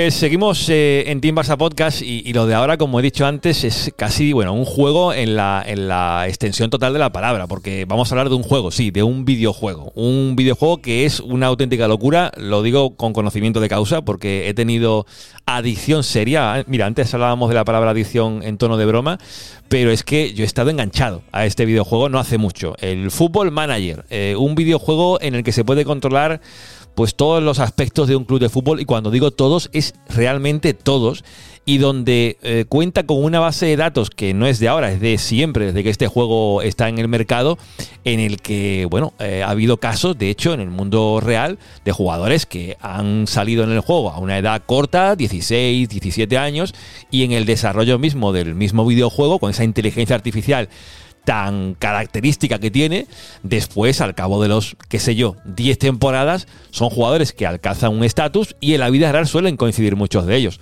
Por eso queríamos hacer un ejercicio poniéndonos en la piel de Mateo Alemán o el que venga a ser director deportivo si finalmente sale, sale Mateo y buscar jugadores que no sean tan conocidos y que destaquen también en el videojuego. Sé que es un ejercicio complejo, el que juega este juego seguro que sabe a lo que me refiero y cuando hablamos de Wonder Kids, que son esos jugadores que decía que son jóvenes y acaban desarrollándose dentro de, este espectacular videojuego, pues sabrán a lo que me refiero. Pero para hablar de esto, como no voy a estar solo, voy a estar con dos también, no voy a decir fricazos, pero casi de, este videojuego. Uno, Gus Pereira, que se ha hecho un listado eh, espectacular de jugadores que podrían encajar en el Barça, pero antes de saludar a, a Gus, saludo a Fer, que viene de un podcast que a mí me encanta, que es Territorio Football Manager, y que claro, si se llama así, tienen que hablar de este videojuego. Fer, ¿qué tal? ¿Cómo estás? Hola, muy buenas noches a los dos y nada, encantado de estar por aquí para charlar un poco de fútbol, de fútbol manager y hacer esa labor, eh, como tú decías, que hace el director deportivo. Vamos a ver cuáles son esas futuras estrellas que algunas están más escondidas que otras y cuál puede ser su, encaje en este caso en el Barça. Claro, esto para, a ver, yo he dicho la gente que ha jugado este videojuego, que alguno de los que nos escucha lo habrá hecho, a lo mejor está jugando actualmente al Fútbol Manager, ¿se cumple tanto lo que pasa en el videojuego? Evidentemente no todo, ¿no? Porque uno puede llegar a ser campeón de la Copa de Europa con un equipo que no lo sería a lo mejor nunca. Pero en el caso de jugadores que desarrollan estos Wonder Kids, la verdad que son muchos ejemplos, ¿no? Sí, sí, bueno, y, es sabido por todos que los entrenadores, los directores deportivos de los grandes clubes utilizan, utilizan Fútbol Manager como una manera de ojeo, porque la cantidad de scouts y la cantidad de recursos que te trae el juego, pues evidentemente son un factor eh, muy importante, sobre todo para los clubes que tienen quizás menos recursos, pero incluso los clubes con más recursos también lo utilizan. Bueno, recordar que un manager que está muy de moda, Will Steele, el entrenador del Stade de Rams, viene de entrenar en Football Manager. Su historia es muy curiosa, le hicieron un documental hace, hace muy poquito, varias, varias webs, varias eh, empresas que se dedican a la comunicación y les recomiendo echarle un ojo porque está muy bien y refleja un poco lo que es el Football Manager. Mm, de hecho, creo que está entrenando sin tener el carnet de entrenador eh, y básicamente con la, con la experiencia en el juego, ¿no? Todavía no tiene la licencia máxima, está estudiando para ella, tiene la segunda máxima, no tiene la Continental Pro, en la, tiene la segunda, que no recuerdo cómo, se mm, llama. Tremendo, eh, tremendo. Eh, Gus, que está por aquí ya. Gus, ¿cómo estamos? ¿Qué tal? Buenas noches. ¿Cómo están, chicos? Fer, Muy bien, y yo he dicho que, sois fricazos los dos, en el buen sentido de la palabra. Eh, por aquí tengo ya eh, la, plantilla que tú me has mandado, eh, Gus, de un 11, porque yo lo he dicho, Gus, para hacer los deberes bien, con este videojuego tan complejo, con tantos nombres, nombres en cada una de las posiciones dentro de un 4-3-3, digamos, del Barça, de jugadores que tú mismamente, Gus, fichaste para el juvenil y para el filial del Barça y no sé si por dónde quieres empezar. Podríamos a lo mejor enfocarlo a jugadores dentro del juego que tienen ese potencial de, desarrollo en posiciones que a lo mejor le hagan falta reforzar ya al Barça. El lateral derecho, el medio centro, incluso el delantero o incluso el interior. ¿Por dónde quieres empezar, Gus? Bueno, primero que empezar que esto me lo tomo seriamente, es decir, es un juego, ¿vale? Pero yo hago mis investigaciones. Eh, cuando consigo los nombres, porque conseguir nombres es más o menos fácil, ahora investigar por qué esos en específico es un poco más complejo, ¿no? Entonces yo voy a cuentas de Scouts, veo los análisis que ellos realizan y a partir de ahí intento probarlos eh, según también el perfil que tengan dentro del juego y yo creo que se ajuste al, equipo, ¿no? Y por eso son los nombres que, seleccionamos. Para que, que, nos escuchan, hicimos varios filtros, ¿no? Porque al final es importante distinguir varias cosas. Primero busqué unos nombres que fueran accesibles económicamente para el Barcelona, mm. que no fueran tan estratosféricamente caros e imposibles de, fichar. Segundo, que fueran todos menores de 20 años. ¿sí? Y mm, busqué algunos españoles porque es parte del Barça, le gusta fichar eh, algunos jugadores españoles, así que lo, lo, mantuve con cierto criterio. Y pues nada, podemos empezar. Eh, uno que me parece valioso hablar, sobre todo con las noticias de eh, Iñaki Peña hoy, es sobre el portero que hemos seleccionado, que es Alejandro Iturbe. Eh, tiene muchísimo tiempo siendo un Wonder Kid dentro de Football Manager y ese sí que lo he probado directamente de, portero en el Barça Athletic y siempre termina repuntando. Es un, portero que le gusta jugar con los pies, lo, hace bien y básicamente es perfecto para esa posición como para ser un, sustituto de Ter en el futuro. ¿no? Está en el Atlético de Madrid ahora, ¿vale? Eh, está de filial del Atlético, básicamente español, de hecho. Sí, sí. Así que es, parte de lo que hablamos. La otra posición, eh, que es el lateral derecho, que siempre es muy controversial y difícil, tuve dos criterios. Uno, escoger un, defensa eh, que fuera más, o sea, un lateral que fuera más defensivo, como está ocurriendo ahora en el Barça, que es este chico del Ajax, Range, no sé si lo pronuncio bien, mm. pero siempre ha sido un fichaje que siempre he hecho en el Football Manager y me parece espectacular porque además puede jugar de central, puede jugar de pivote, mm, encaja perfectamente dentro de exactamente lo que Xavi hace ahora. Y la otra opción que busqué eh, fue una especie de prodigio español que juega en el Valladolid. Lo, lo busqué también porque vamos, tiene experiencia en la liga, lo han tratado bastante bien, lo intentan cuidar mucho, pero es todo lo contrario, es más de proyección, más al estilo Valde, por, compararlo un poco, pero del lado derecho, que siempre también hemos conversado que esa posición tiene que ser doblada con alternativas, ¿no? Y, ese jugador es Fresneda, que es del Valladolid. Mm, que de y él tiene 17 o 18 años, no recuerdo ahora. Que de, que de Fresneda nos ha hablado, mira, Raúl que estaba hace un ratito en el podcast, eh, que él sigue a Valladolid, pues esto nos dice eh, Raúl, que lo ve muy de seguido, a, Fresneda, que me consta que tiene mm, interés eh, equipos de la Bundesliga, muchos de ellos, en este futbolista. Iván Fresneda es un lateral derecho con muchísima proyección actualmente en las categorías inferiores de la selección española y jugando para el Real Valladolid, el madrileño de solo 18 años que parecía haberse asentado en la, titularidad del equipo blanquivioleta de Pacheta es verdad que tras el parón mundial y los rumores que le situaban en muchos equipos de un nivel superior al Real Valladolid en todo el entorno europeo, se hablaba de Arsenal, se hablaba de Everton, de Newcastle, Manchester United, Borussia Dortmund, Benfica, ha suscitado el interés de muchos equipos. Parece que esto no sentó bien en la entidad blanquivioleta y durante unas semanas ha estado relegado al banquillo y en muchos partidos incluso sin disputar ningún minuto. Sin embargo, en cuanto las necesidades se han apremiado al conjunto de Pacheta, Fresneda ha vuelto a ser titular para dar ese impulso y ese extra que ya demostró a finales de 2022 y que le hacen a día de hoy ser el jugador más diferencial en la línea defensiva del Real Valladolid. Se prevé mucha proyección de él en los próximos años y quizá lo recomendable sería que diera el salto a un equipo con aspiraciones europeas para ya después de unos años de madurez posiblemente, y si todo va bien y las lesiones respetan, dar el salto a uno de los grandes de Europa.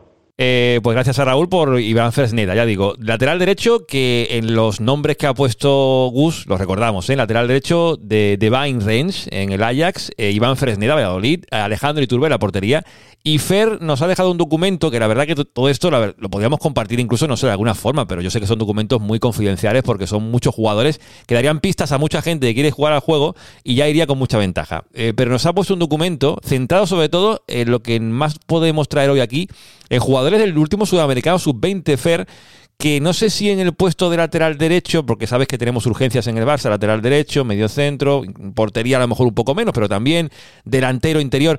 No sé si algún nombre tú, siendo incluso madridista, que dijese, pues mira, estos perfiles encajarían a lo mejor bien en el Barça actual. Pues en el lateral derecho, además del que ya habéis hablado, de, Iván Fresneda, un nombre que me han dicho que ha destacado bastante en el Sudamericano Sub-20, ha sido en este caso nuestro scout, eh, la pirámide invertida en nuestro podcast, es el lateral de San Lorenzo, Agustín Giay, lateral argentino, 18 años, 180 centímetros, 73 kilos de peso y es un, lateral que en el FM se, se puede ver que es bastante completo tiene tanto atributos técnicos para sacar el balón jugadores de atrás con, bueno, pases 13, centros 14, o sea, también va bien para profundizar por banda eh, al estilo Dani Alves de la época, aunque claro, es mucho, es mucho decir eso, obviamente, pero también tiene atributos defensivos yo creo que este jugador puede progresar bien de cara a avanzar unas cuantas temporadas en el juego con él.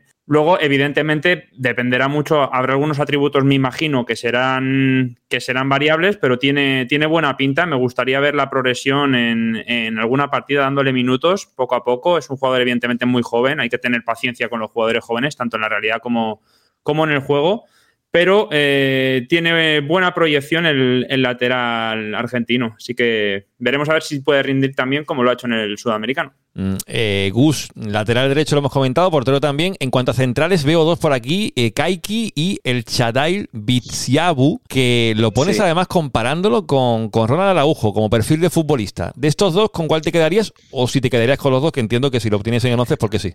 me quedaría con los dos, principalmente porque intenté buscar un central zurdo. ¿vale? Que eh, efectivamente es del PSG y me parece corpulentamente espectacular, el físico lo usa mucho, igual que Araujo, para proteger el balón, tiene eh, gran dominio del uno contra uno eh, en regates y demás, estupendo, despunta en el juego, despunta increíble, es una cosa de locos, de locos, sinceramente. Y como te dije, refiero a algunas cuentas que yo utilizo para verificar cómo son los jugadores de por sí, y siempre lo pruebo en, el mismo rol que tiene Araujo.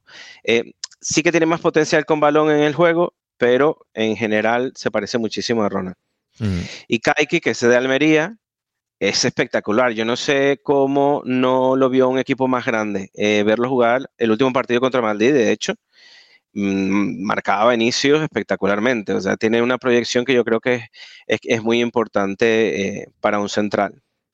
Eh, por aquí me apunta Fer, y ahora lo va a comentar él, que como central tienes a Robert Renan, eh, que también tiene proyección interesante en el juego, ¿no? Sí, de hecho, a este jugador me lo han comparado, y esto no es porque venga aquí a, vuestro podcast a Team Barça, pero me lo han comparado con Jules Koundé. Ojo.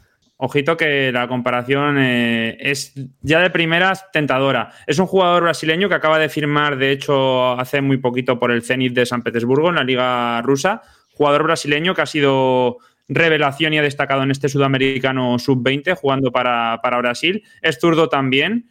Eh, en cuanto al cuerpo, quizás es un poco más grande que Jules Koundé, que diría que ronda el 1,80, 1,81, una cosa así. Este son 1,86 centímetros de, de, altura, 81 kilos.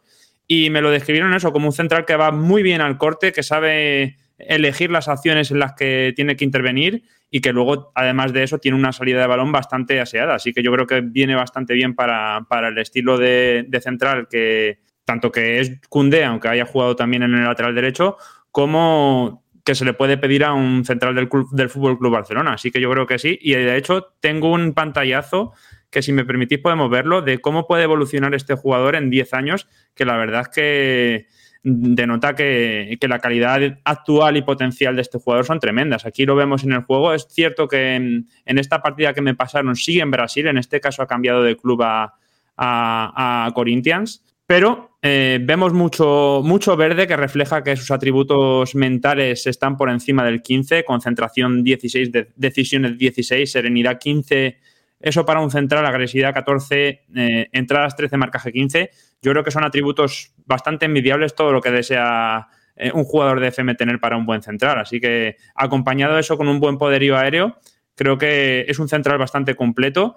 Y si le sumas que puede desarrollarle cualidades, algunas me imagino que ya vendrán eh, en el juego, y otras que se han añadido como intenta pasar largos, pues ya es un, un, defensa central que no se me ocurren más completo, sinceramente. Cuando Fer dice lo de 15, 16, 13, que la gente tenga en cuenta que esos son atributos en el, en el juego, ¿eh? ¿eh? que son números altos, evidentemente, por eso los comenta, pero que cuando uno ve el desarrollo a lo largo de temporadas y temporadas en el, en el Fútbol Manager, se da cuenta de lo que puede llegar un jugador a, a, rendir y a evolucionar y crecer. ¿no? Jesús Vázquez tiene apuntado en su listado, Gus, eh, lateral izquierdo del Valencia, que además el tribunero Dani Mateo eh, le encantó en el último partido que jugó el Valencia en el Camp Nou, le gustó mucho. Ahí lo pones y lo comparas con uno que también, bueno, tiene pasado en el Valencia, como Jordi Alba. Eh, de este lateral tampoco hablemos mucho porque el tribunero ya lo comentó de aquella manera en el podcast y, y nos gustó lo que hizo en el Camp Nou, es cierto, no es tan desconocido, pero entrando en el centro del campo hay un jugador que a mí me llama mucho la atención, tú lo comparas con, por poner aquí el paralelismo de características, perfil de jugador con Modric, que es el de Warren eh, Zaire Emery, jugador del PSG también, con 16 años apenas. Este no sé si Fer, si sabe cuánto puede llegar a crecer en el, en el videojuego, el, nombre de, de, Zaire Emery. ¿Crece mucho? Pues ahora mismo no te lo puedo decir, pero puedo cargar esa partida y en un minutillo por ahí te lo, te lo digo. Pues mientras lo mira eh, eh Gus, ¿por qué lo has puesto en el, en el 11? Bien, este, este es diferente. Este lo comencé a ver yo por alguna referencia que leí y después por curiosidad fui a buscarlo en el Football Manager y encontré que tenía una proyección espectacular porque es complejo. Eh, eh, puedes ponerlo de central, puedes ponerlo de medio centro, puedes ponerlo de interior y te rinden las tres posiciones igual. Pero para mí, al, al final, donde se desarrolla más en el juego, en las partidas que jugué, es siendo interior. Un box to box, por ponerlo de alguna manera, de, de esa función, ese rol que le das en el juego, brilla. Tarda un poco en ajustarse al inicio, pero después tiene, es aseado con el balón, con los pases, la visión de juego que tiene es espectacular, son los atributos que más desarrolla dentro del juego y es una locura jugador. Tiene gol también desde fuera del área, por eso también me recordó mucho a Modric, porque a la final tiene esas cosas, ¿no? Para que no haya jugado el fútbol manager, realmente tú no puedes ver ninguna acción como si fuera en el FIFA, pero te da a entender, pues, de la posición que, que lo hace, cómo puede llegar a ser e, ese jugador, ¿no? Eh, y bueno, tiene distintos modos, el modo de los puntitos y el modo un poco más 3D, que, está genial. Pero este es uno de los jugadores que para mí hay que echarle ojo desde ya. Em, si lo quieren ver, generalmente está jugando alguno que otro juego esta temporada ya con el primer equipo, eh, hay que verlo y hay muchísimos goles ya eh, que los puedes conseguir por internet fácilmente.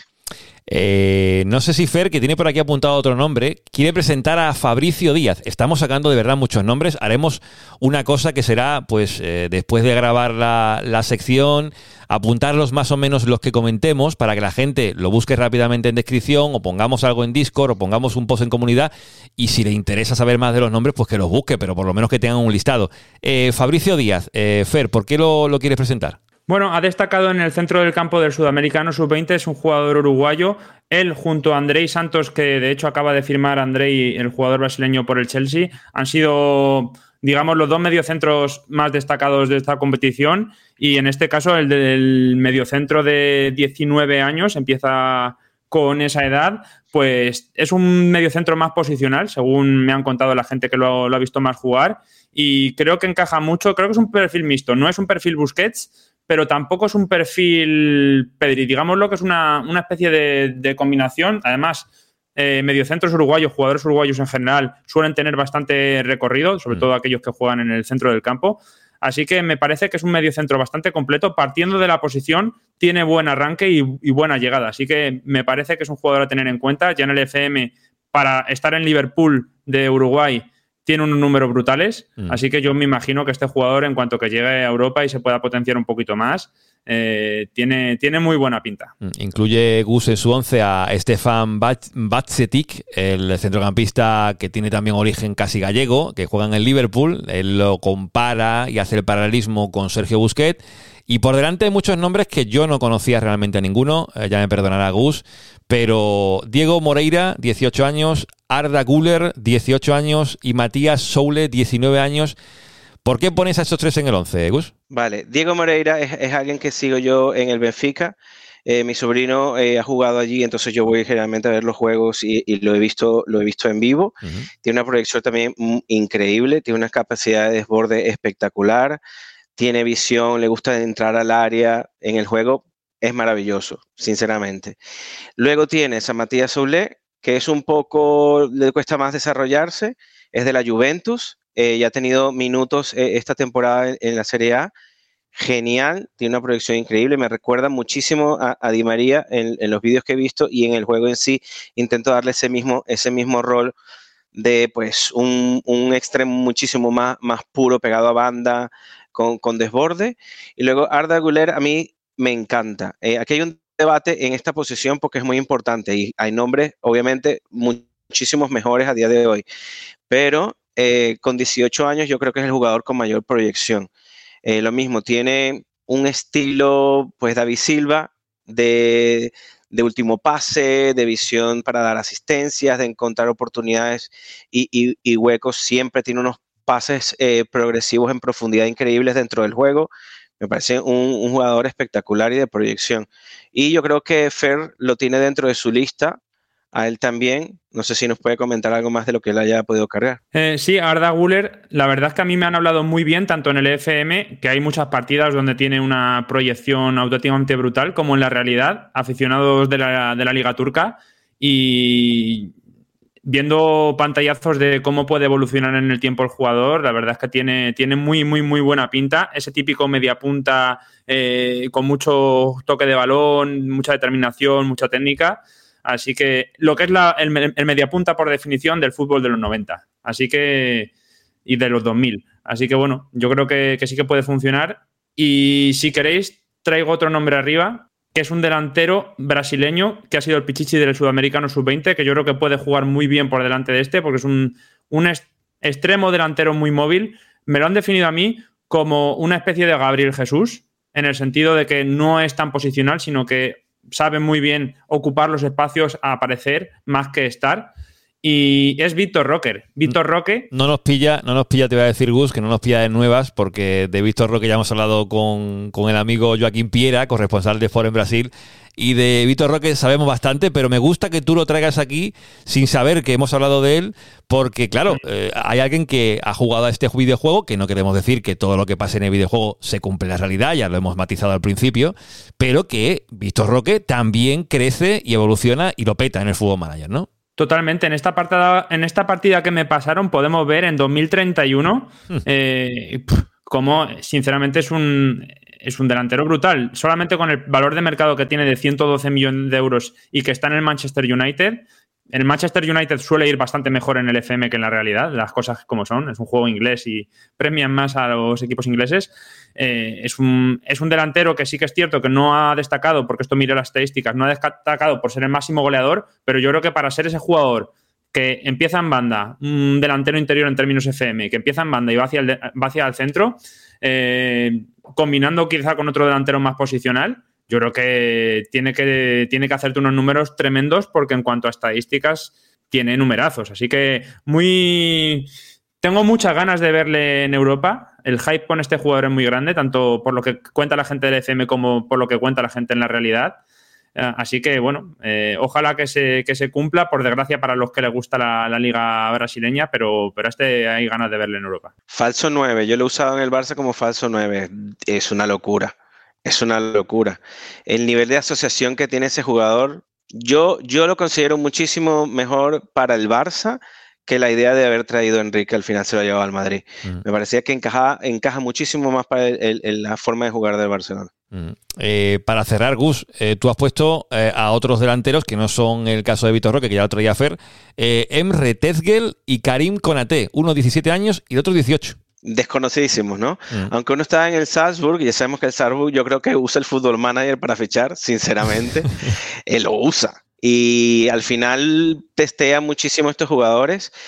Conate me gusta mucho. Eh, yo lo que hice con él, al saber que era más o menos como su todo, teóricamente como era, me fui a las partidas viejas de, de, de- de Fútbol Manager a ver cómo yo había utilizado a Eto'o en su momento. Y más o menos le di el mismo rol. Y termina siendo descomunal. O sea, la forma eh, de, de desmarque que tiene este jugador en el juego es una locura. Llegué a hacer 43 goles con él en, en una temporada, luego de haber estado unos 4 o 5 años en el filial. Cuando lo subí, 43 goles hizo. Bien, el otro es un poco desconocido, lo conocí esta temporada o en el Football Man- Manager 2023 y fue cuando lo comencé a poner a prueba. Sí es verdad que no termina de despuntar, sino hasta los 23 años así, ahora tiene solo 17, ¿vale? Y como viene de la liga inglesa, pues es un poco más eh, complejo, ¿no? Pero es un jugador que le gusta siempre eh, estar en punta, completamente distinto, no, es tan asociativo, pero digamos que para que se entienda, quiere estar en, el centro para recibir los pases. Obviamente, como todo, si los combinas con otros jugadores vas a obtener más o menos eh, resultados con ellos. Eh, este sí lo probé sin casi tocar el filial del Barça, con lo que hay ahora, y también despunta un montón. Así que estos son los nombres, yo creo que los más válidos. Buscamos dos delanteros y dos laterales derechos, porque al final era lo que más creemos que puede necesitar el Barça en el futuro, y estos tienen proyecciones increíbles. Pues muchos nombres. Yo ya digo, haremos un listado y lo pondremos en algún sitio por si la gente lo demanda, porque seguro que a algunos se le ha despertado el gusanillo de jugar a este videojuego, al Fútbol Manager, y al que se le haya despertado el gusanillo y no tenga el videojuego, decirle que sortearemos un código para poder hacerse con este juego, gracias a los amigos de, de Fútbol Manager en España. Lo pondremos por Twitter, dejaremos el link por descripción, por la parte de comunidad, lo compartiremos para que podáis hacer eh, uso de él y entrar en el sorteo, porque merece mucho la pena este juego, aunque hay que jugarlo con prudencia, ¿eh? ya lo digo, porque genera bastante adicción. Eh, Fer, eh, del podcast Territorio Fútbol Manager, que ha sido un placer tenerte aquí, y nada, seguiremos pendientes de, estos jugadores, estos Wonder Kids, y te seguiremos seguramente molestando si a la gente le mola, le mola esto, ¿vale? Pues un placer haber estado por aquí. Esperemos que a la gente le gusta y que nos dejen también los nombres que, ellos hayan podido probar, porque hay algunos que no han salido hoy que son tremendamente conocidos y que todo el mundo tiene sus partidas, que hay ganas de verles también en la realidad. Así que nada, ya nos irá compartiendo la gente lo que, lo que opina. Un abrazo grande. Un abrazo. Gus, pues nada, eh, seguimos hablando seguro del Fútbol Manager, ¿vale? Vale, muchas gracias Juanma. Chao Fer, un placer. Jueguen al Fútbol Manager, no se van a arrepentir. es genial. Ahora se van a enviciar un montón. Chao. Team Barça.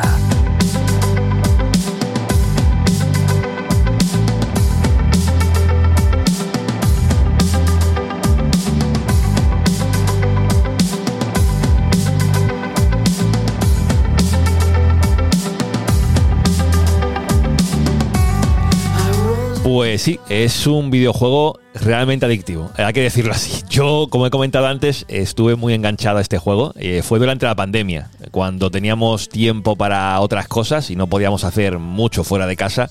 Le invertí horas, ¿eh? Le invertí horas al Fútbol Manager y la verdad que puede generar mucha adicción. Tuve que dejarlo radicalmente porque le estaba invirtiendo muchas horas. Y hay que decir que es un juegazo. Es un juegazo en todos los sentidos porque, y no es una publicidad que nos esté aquí pagando eh, la marca del videojuego, ni mucho menos. Sí que nos han cedido ese código para poder sortearlo, pero no tenemos que hacer publicidad porque no nos pagan. Pero es que es un juegazo. Eh, si te gusta el fútbol, te tiene que gustar Fútbol Manager. Y lo cierto es que esa adicción que decía depende también mucho de las horas que le inviertas. Y es un juego que no se puede decir que le puedas invertir pocas. Cuando uno juega al FIFA o juega al Pro Evolution, pues en ese caso se echa un par de partidas, puede desconectar, pero es que el Fútbol Manager, como te implica tanto en la gestión de- del club, es muy complicado no invertirle mínimo mínimo al día 4 o 5 horas que se te pasan además volando. Es un, un espectáculo de, de juego y esos nombres que hemos dicho, que ya digo, si os interesan esos nombres, podéis preguntarlo por comentarios. Si tenéis experiencia en el videojuego, también podéis dejarla en comentarios. Pues haremos un listado, un listado todo escrito para que sepáis qué jugadores son. Lo podemos poner por la parte de comunidad, lo podemos poner en Discord y si os interesan, pues bueno, eh, ya tenéis ahí un listado de nombres interesantes para jugar en el juego, buscarlo, eh, desarrollarlos etcétera. Que nada, pues vamos a ir cerrando el, contenido. Me ha encantado ¿eh? traer temas diferentes, me encanta traerlos aquí a Team Barça Podcast, que no sea solamente hablar pues del Barça, sino que juguemos un poco, nunca mejor dicho. Y hoy ha sido Fútbol Manager, veremos en una semana sin partido, la que tenga que venir, que ya será la que viene, y la siguiente con parón de selecciones, habrá que seguir inventando cosas, aquí en Team Barça nos encanta inventar. Pero como estamos cerrando y no quiero no responder a una pregunta que ha entrado, ha entrado ya con el tiempo cumplido, cuando estábamos grabando el programa, la primera parte, pregunta del amigo GS, JS Ducar, eh, también por comunidad en iBox. Mola la propuesta de Juanma, dice el amigo.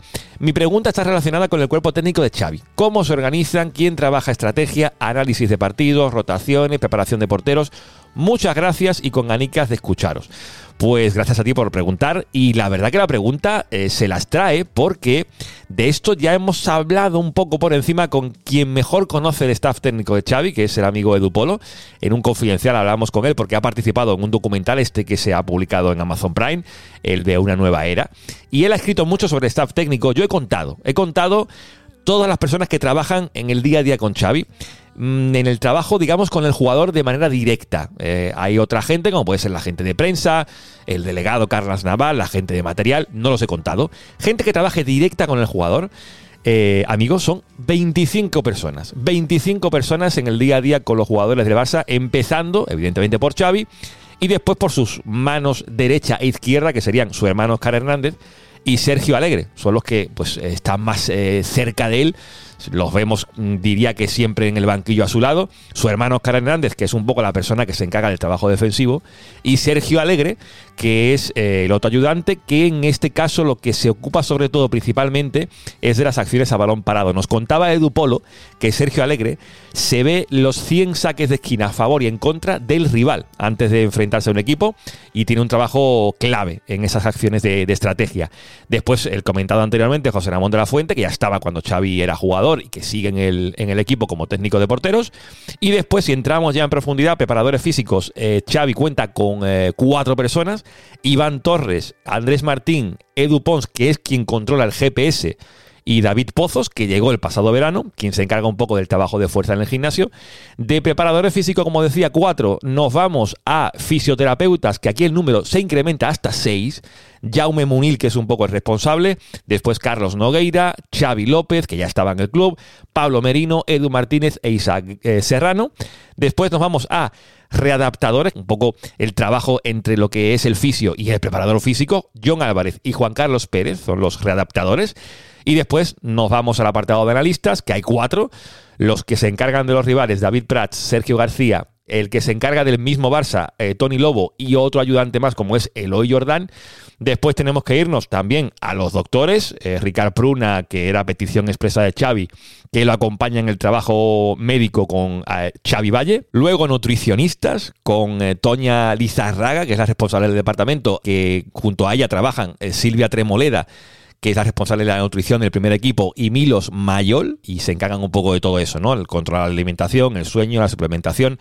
Y después de eso, bueno, psicóloga también, Laia Vinaicha, que se encarga del trabajo psicológico que Xavi pide que por lo menos una vez los jugadores pasen por su despacho y si apuntamos más nombres pues eh, está el encargado de atención al jugador como es Joel González eh, junto con Mar Garrel de pues controlar que no le falte de nada al jugador, los que le buscan un poco le ayudan en la búsqueda de piso, no sé, curso de idiomas, que están siempre a su lado. De hecho, en la grada del Camp Nou veíamos hace poco a los lesionados y sancionados y estaba Joel González a su lado, porque es un poco la persona que se encarga de que no le falte de nada al, al futbolista. Y por poner un último nombre, Joan Bárbara, que ya estaba en el club y que se encarga del enlace entre primer equipo y fútbol base. Eh, pasarle informes semanales de cómo van los jugadores de la cantera a Xavi. 25 personas, 25 personas, ¿eh? Eh, todo lo que he contado son las que trabajan junto a Xavi en el día a día y como digo, sin contar a los que, bueno, eh, se encargan de la prensa, material, etcétera.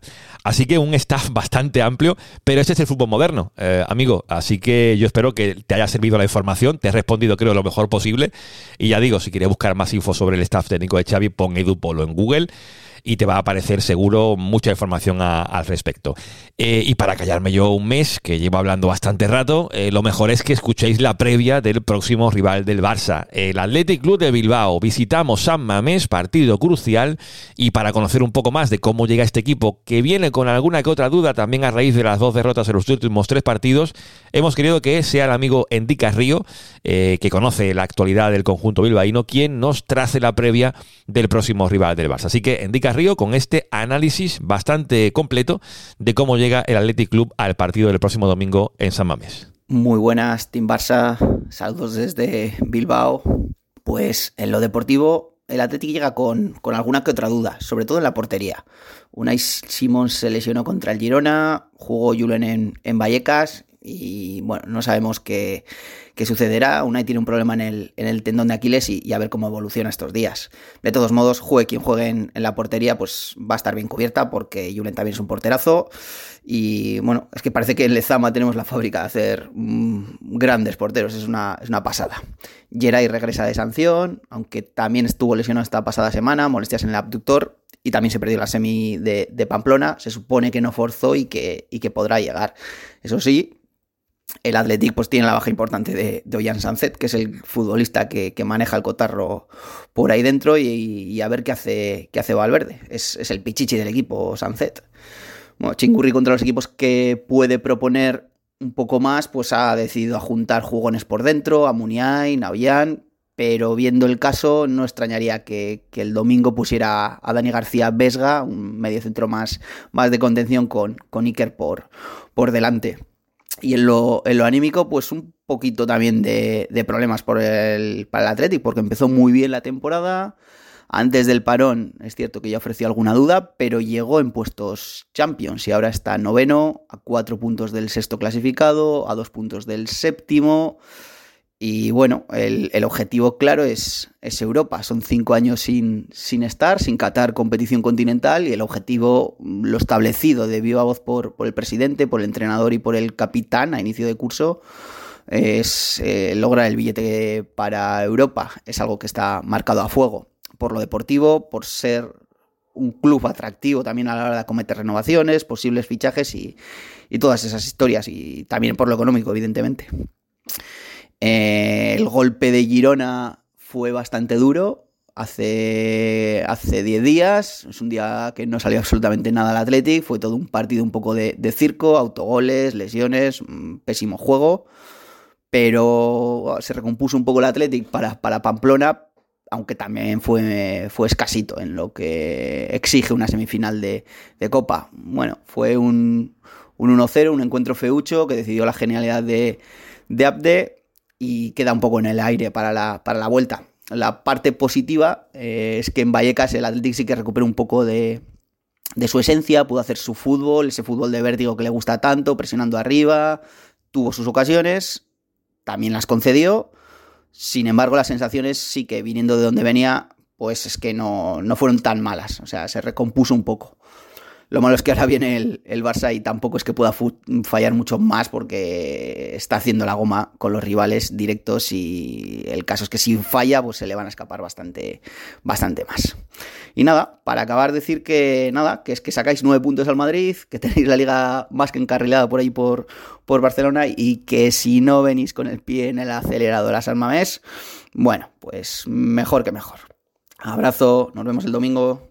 Pues muchas gracias a, a, Indica, a Indica Río. Bueno, veremos si el Barça va con el pie en el acelerador, que se entiende que sí, ¿eh? porque ahora mismo el Barça sabe, yo entiendo que Xavi y su completo staff saben que ganar en San Mamés y ganar el clásico en el Camp Nou, el partido siguiente, es prácticamente darle carpetazo a la liga, porque en el mejor de los casos, si se ganan esos dos partidos, la ventaja podría ser de hasta 16 puntos, que se dice pronto, en el mejor de los casos. ¿eh? Ojo que en el peor de los casos, el Madrid podría ponerse, eh, si perdemos los siguientes dos partidos ante el Athletic y ante el mismo conjunto blanco, nos podríamos poner, se podría poner el Madrid a tan solo cuatro. Así que yo creo que son dos partidos decisivos los que vienen ahora y sin partido europeo no podéis decir que no ha sido este un podcast con, contenido, ¿eh? con sustancia. Yo espero que os haya gustado. Eh, hasta aquí este 3x30. Nos vamos a ver ya. Lo siguiente será después del partido ante el Athletic Club. Haremos también eh, programa y veremos si tenemos la sala de Marciria y compañía que apetece mucho escuchar tanto a Marciria como a Mar Duke y Iván Cabeza hablando de todo, ¿eh? de todo lo institucional, económico que tenemos últimamente relacionado con el Barça. Si no, pues ya inventaremos algún contenido y lo que es seguro es que haremos directo otra vez, post partido, a una hora que no nos gusta demasiado, a las casi 11 de la noche. Pero es lo que toca, hablar del Barça y aquí estamos para ello porque somos Team Barça Podcast. Gracias por estar ahí, darle apoyo también a ese anticipado con la charla con Jeffren, que de verdad me encantó poder hacerla, yo la considero ya top 3 de las mejores charlas en Tiki Taka. Y, nada, que nos vamos en este 3x30. Nos vemos en el siguiente podcast. Dejarle ahí un buen like, un buen comentario, siempre bien recibido. Y ya sabéis, pasadlo bien. Y no seáis malos.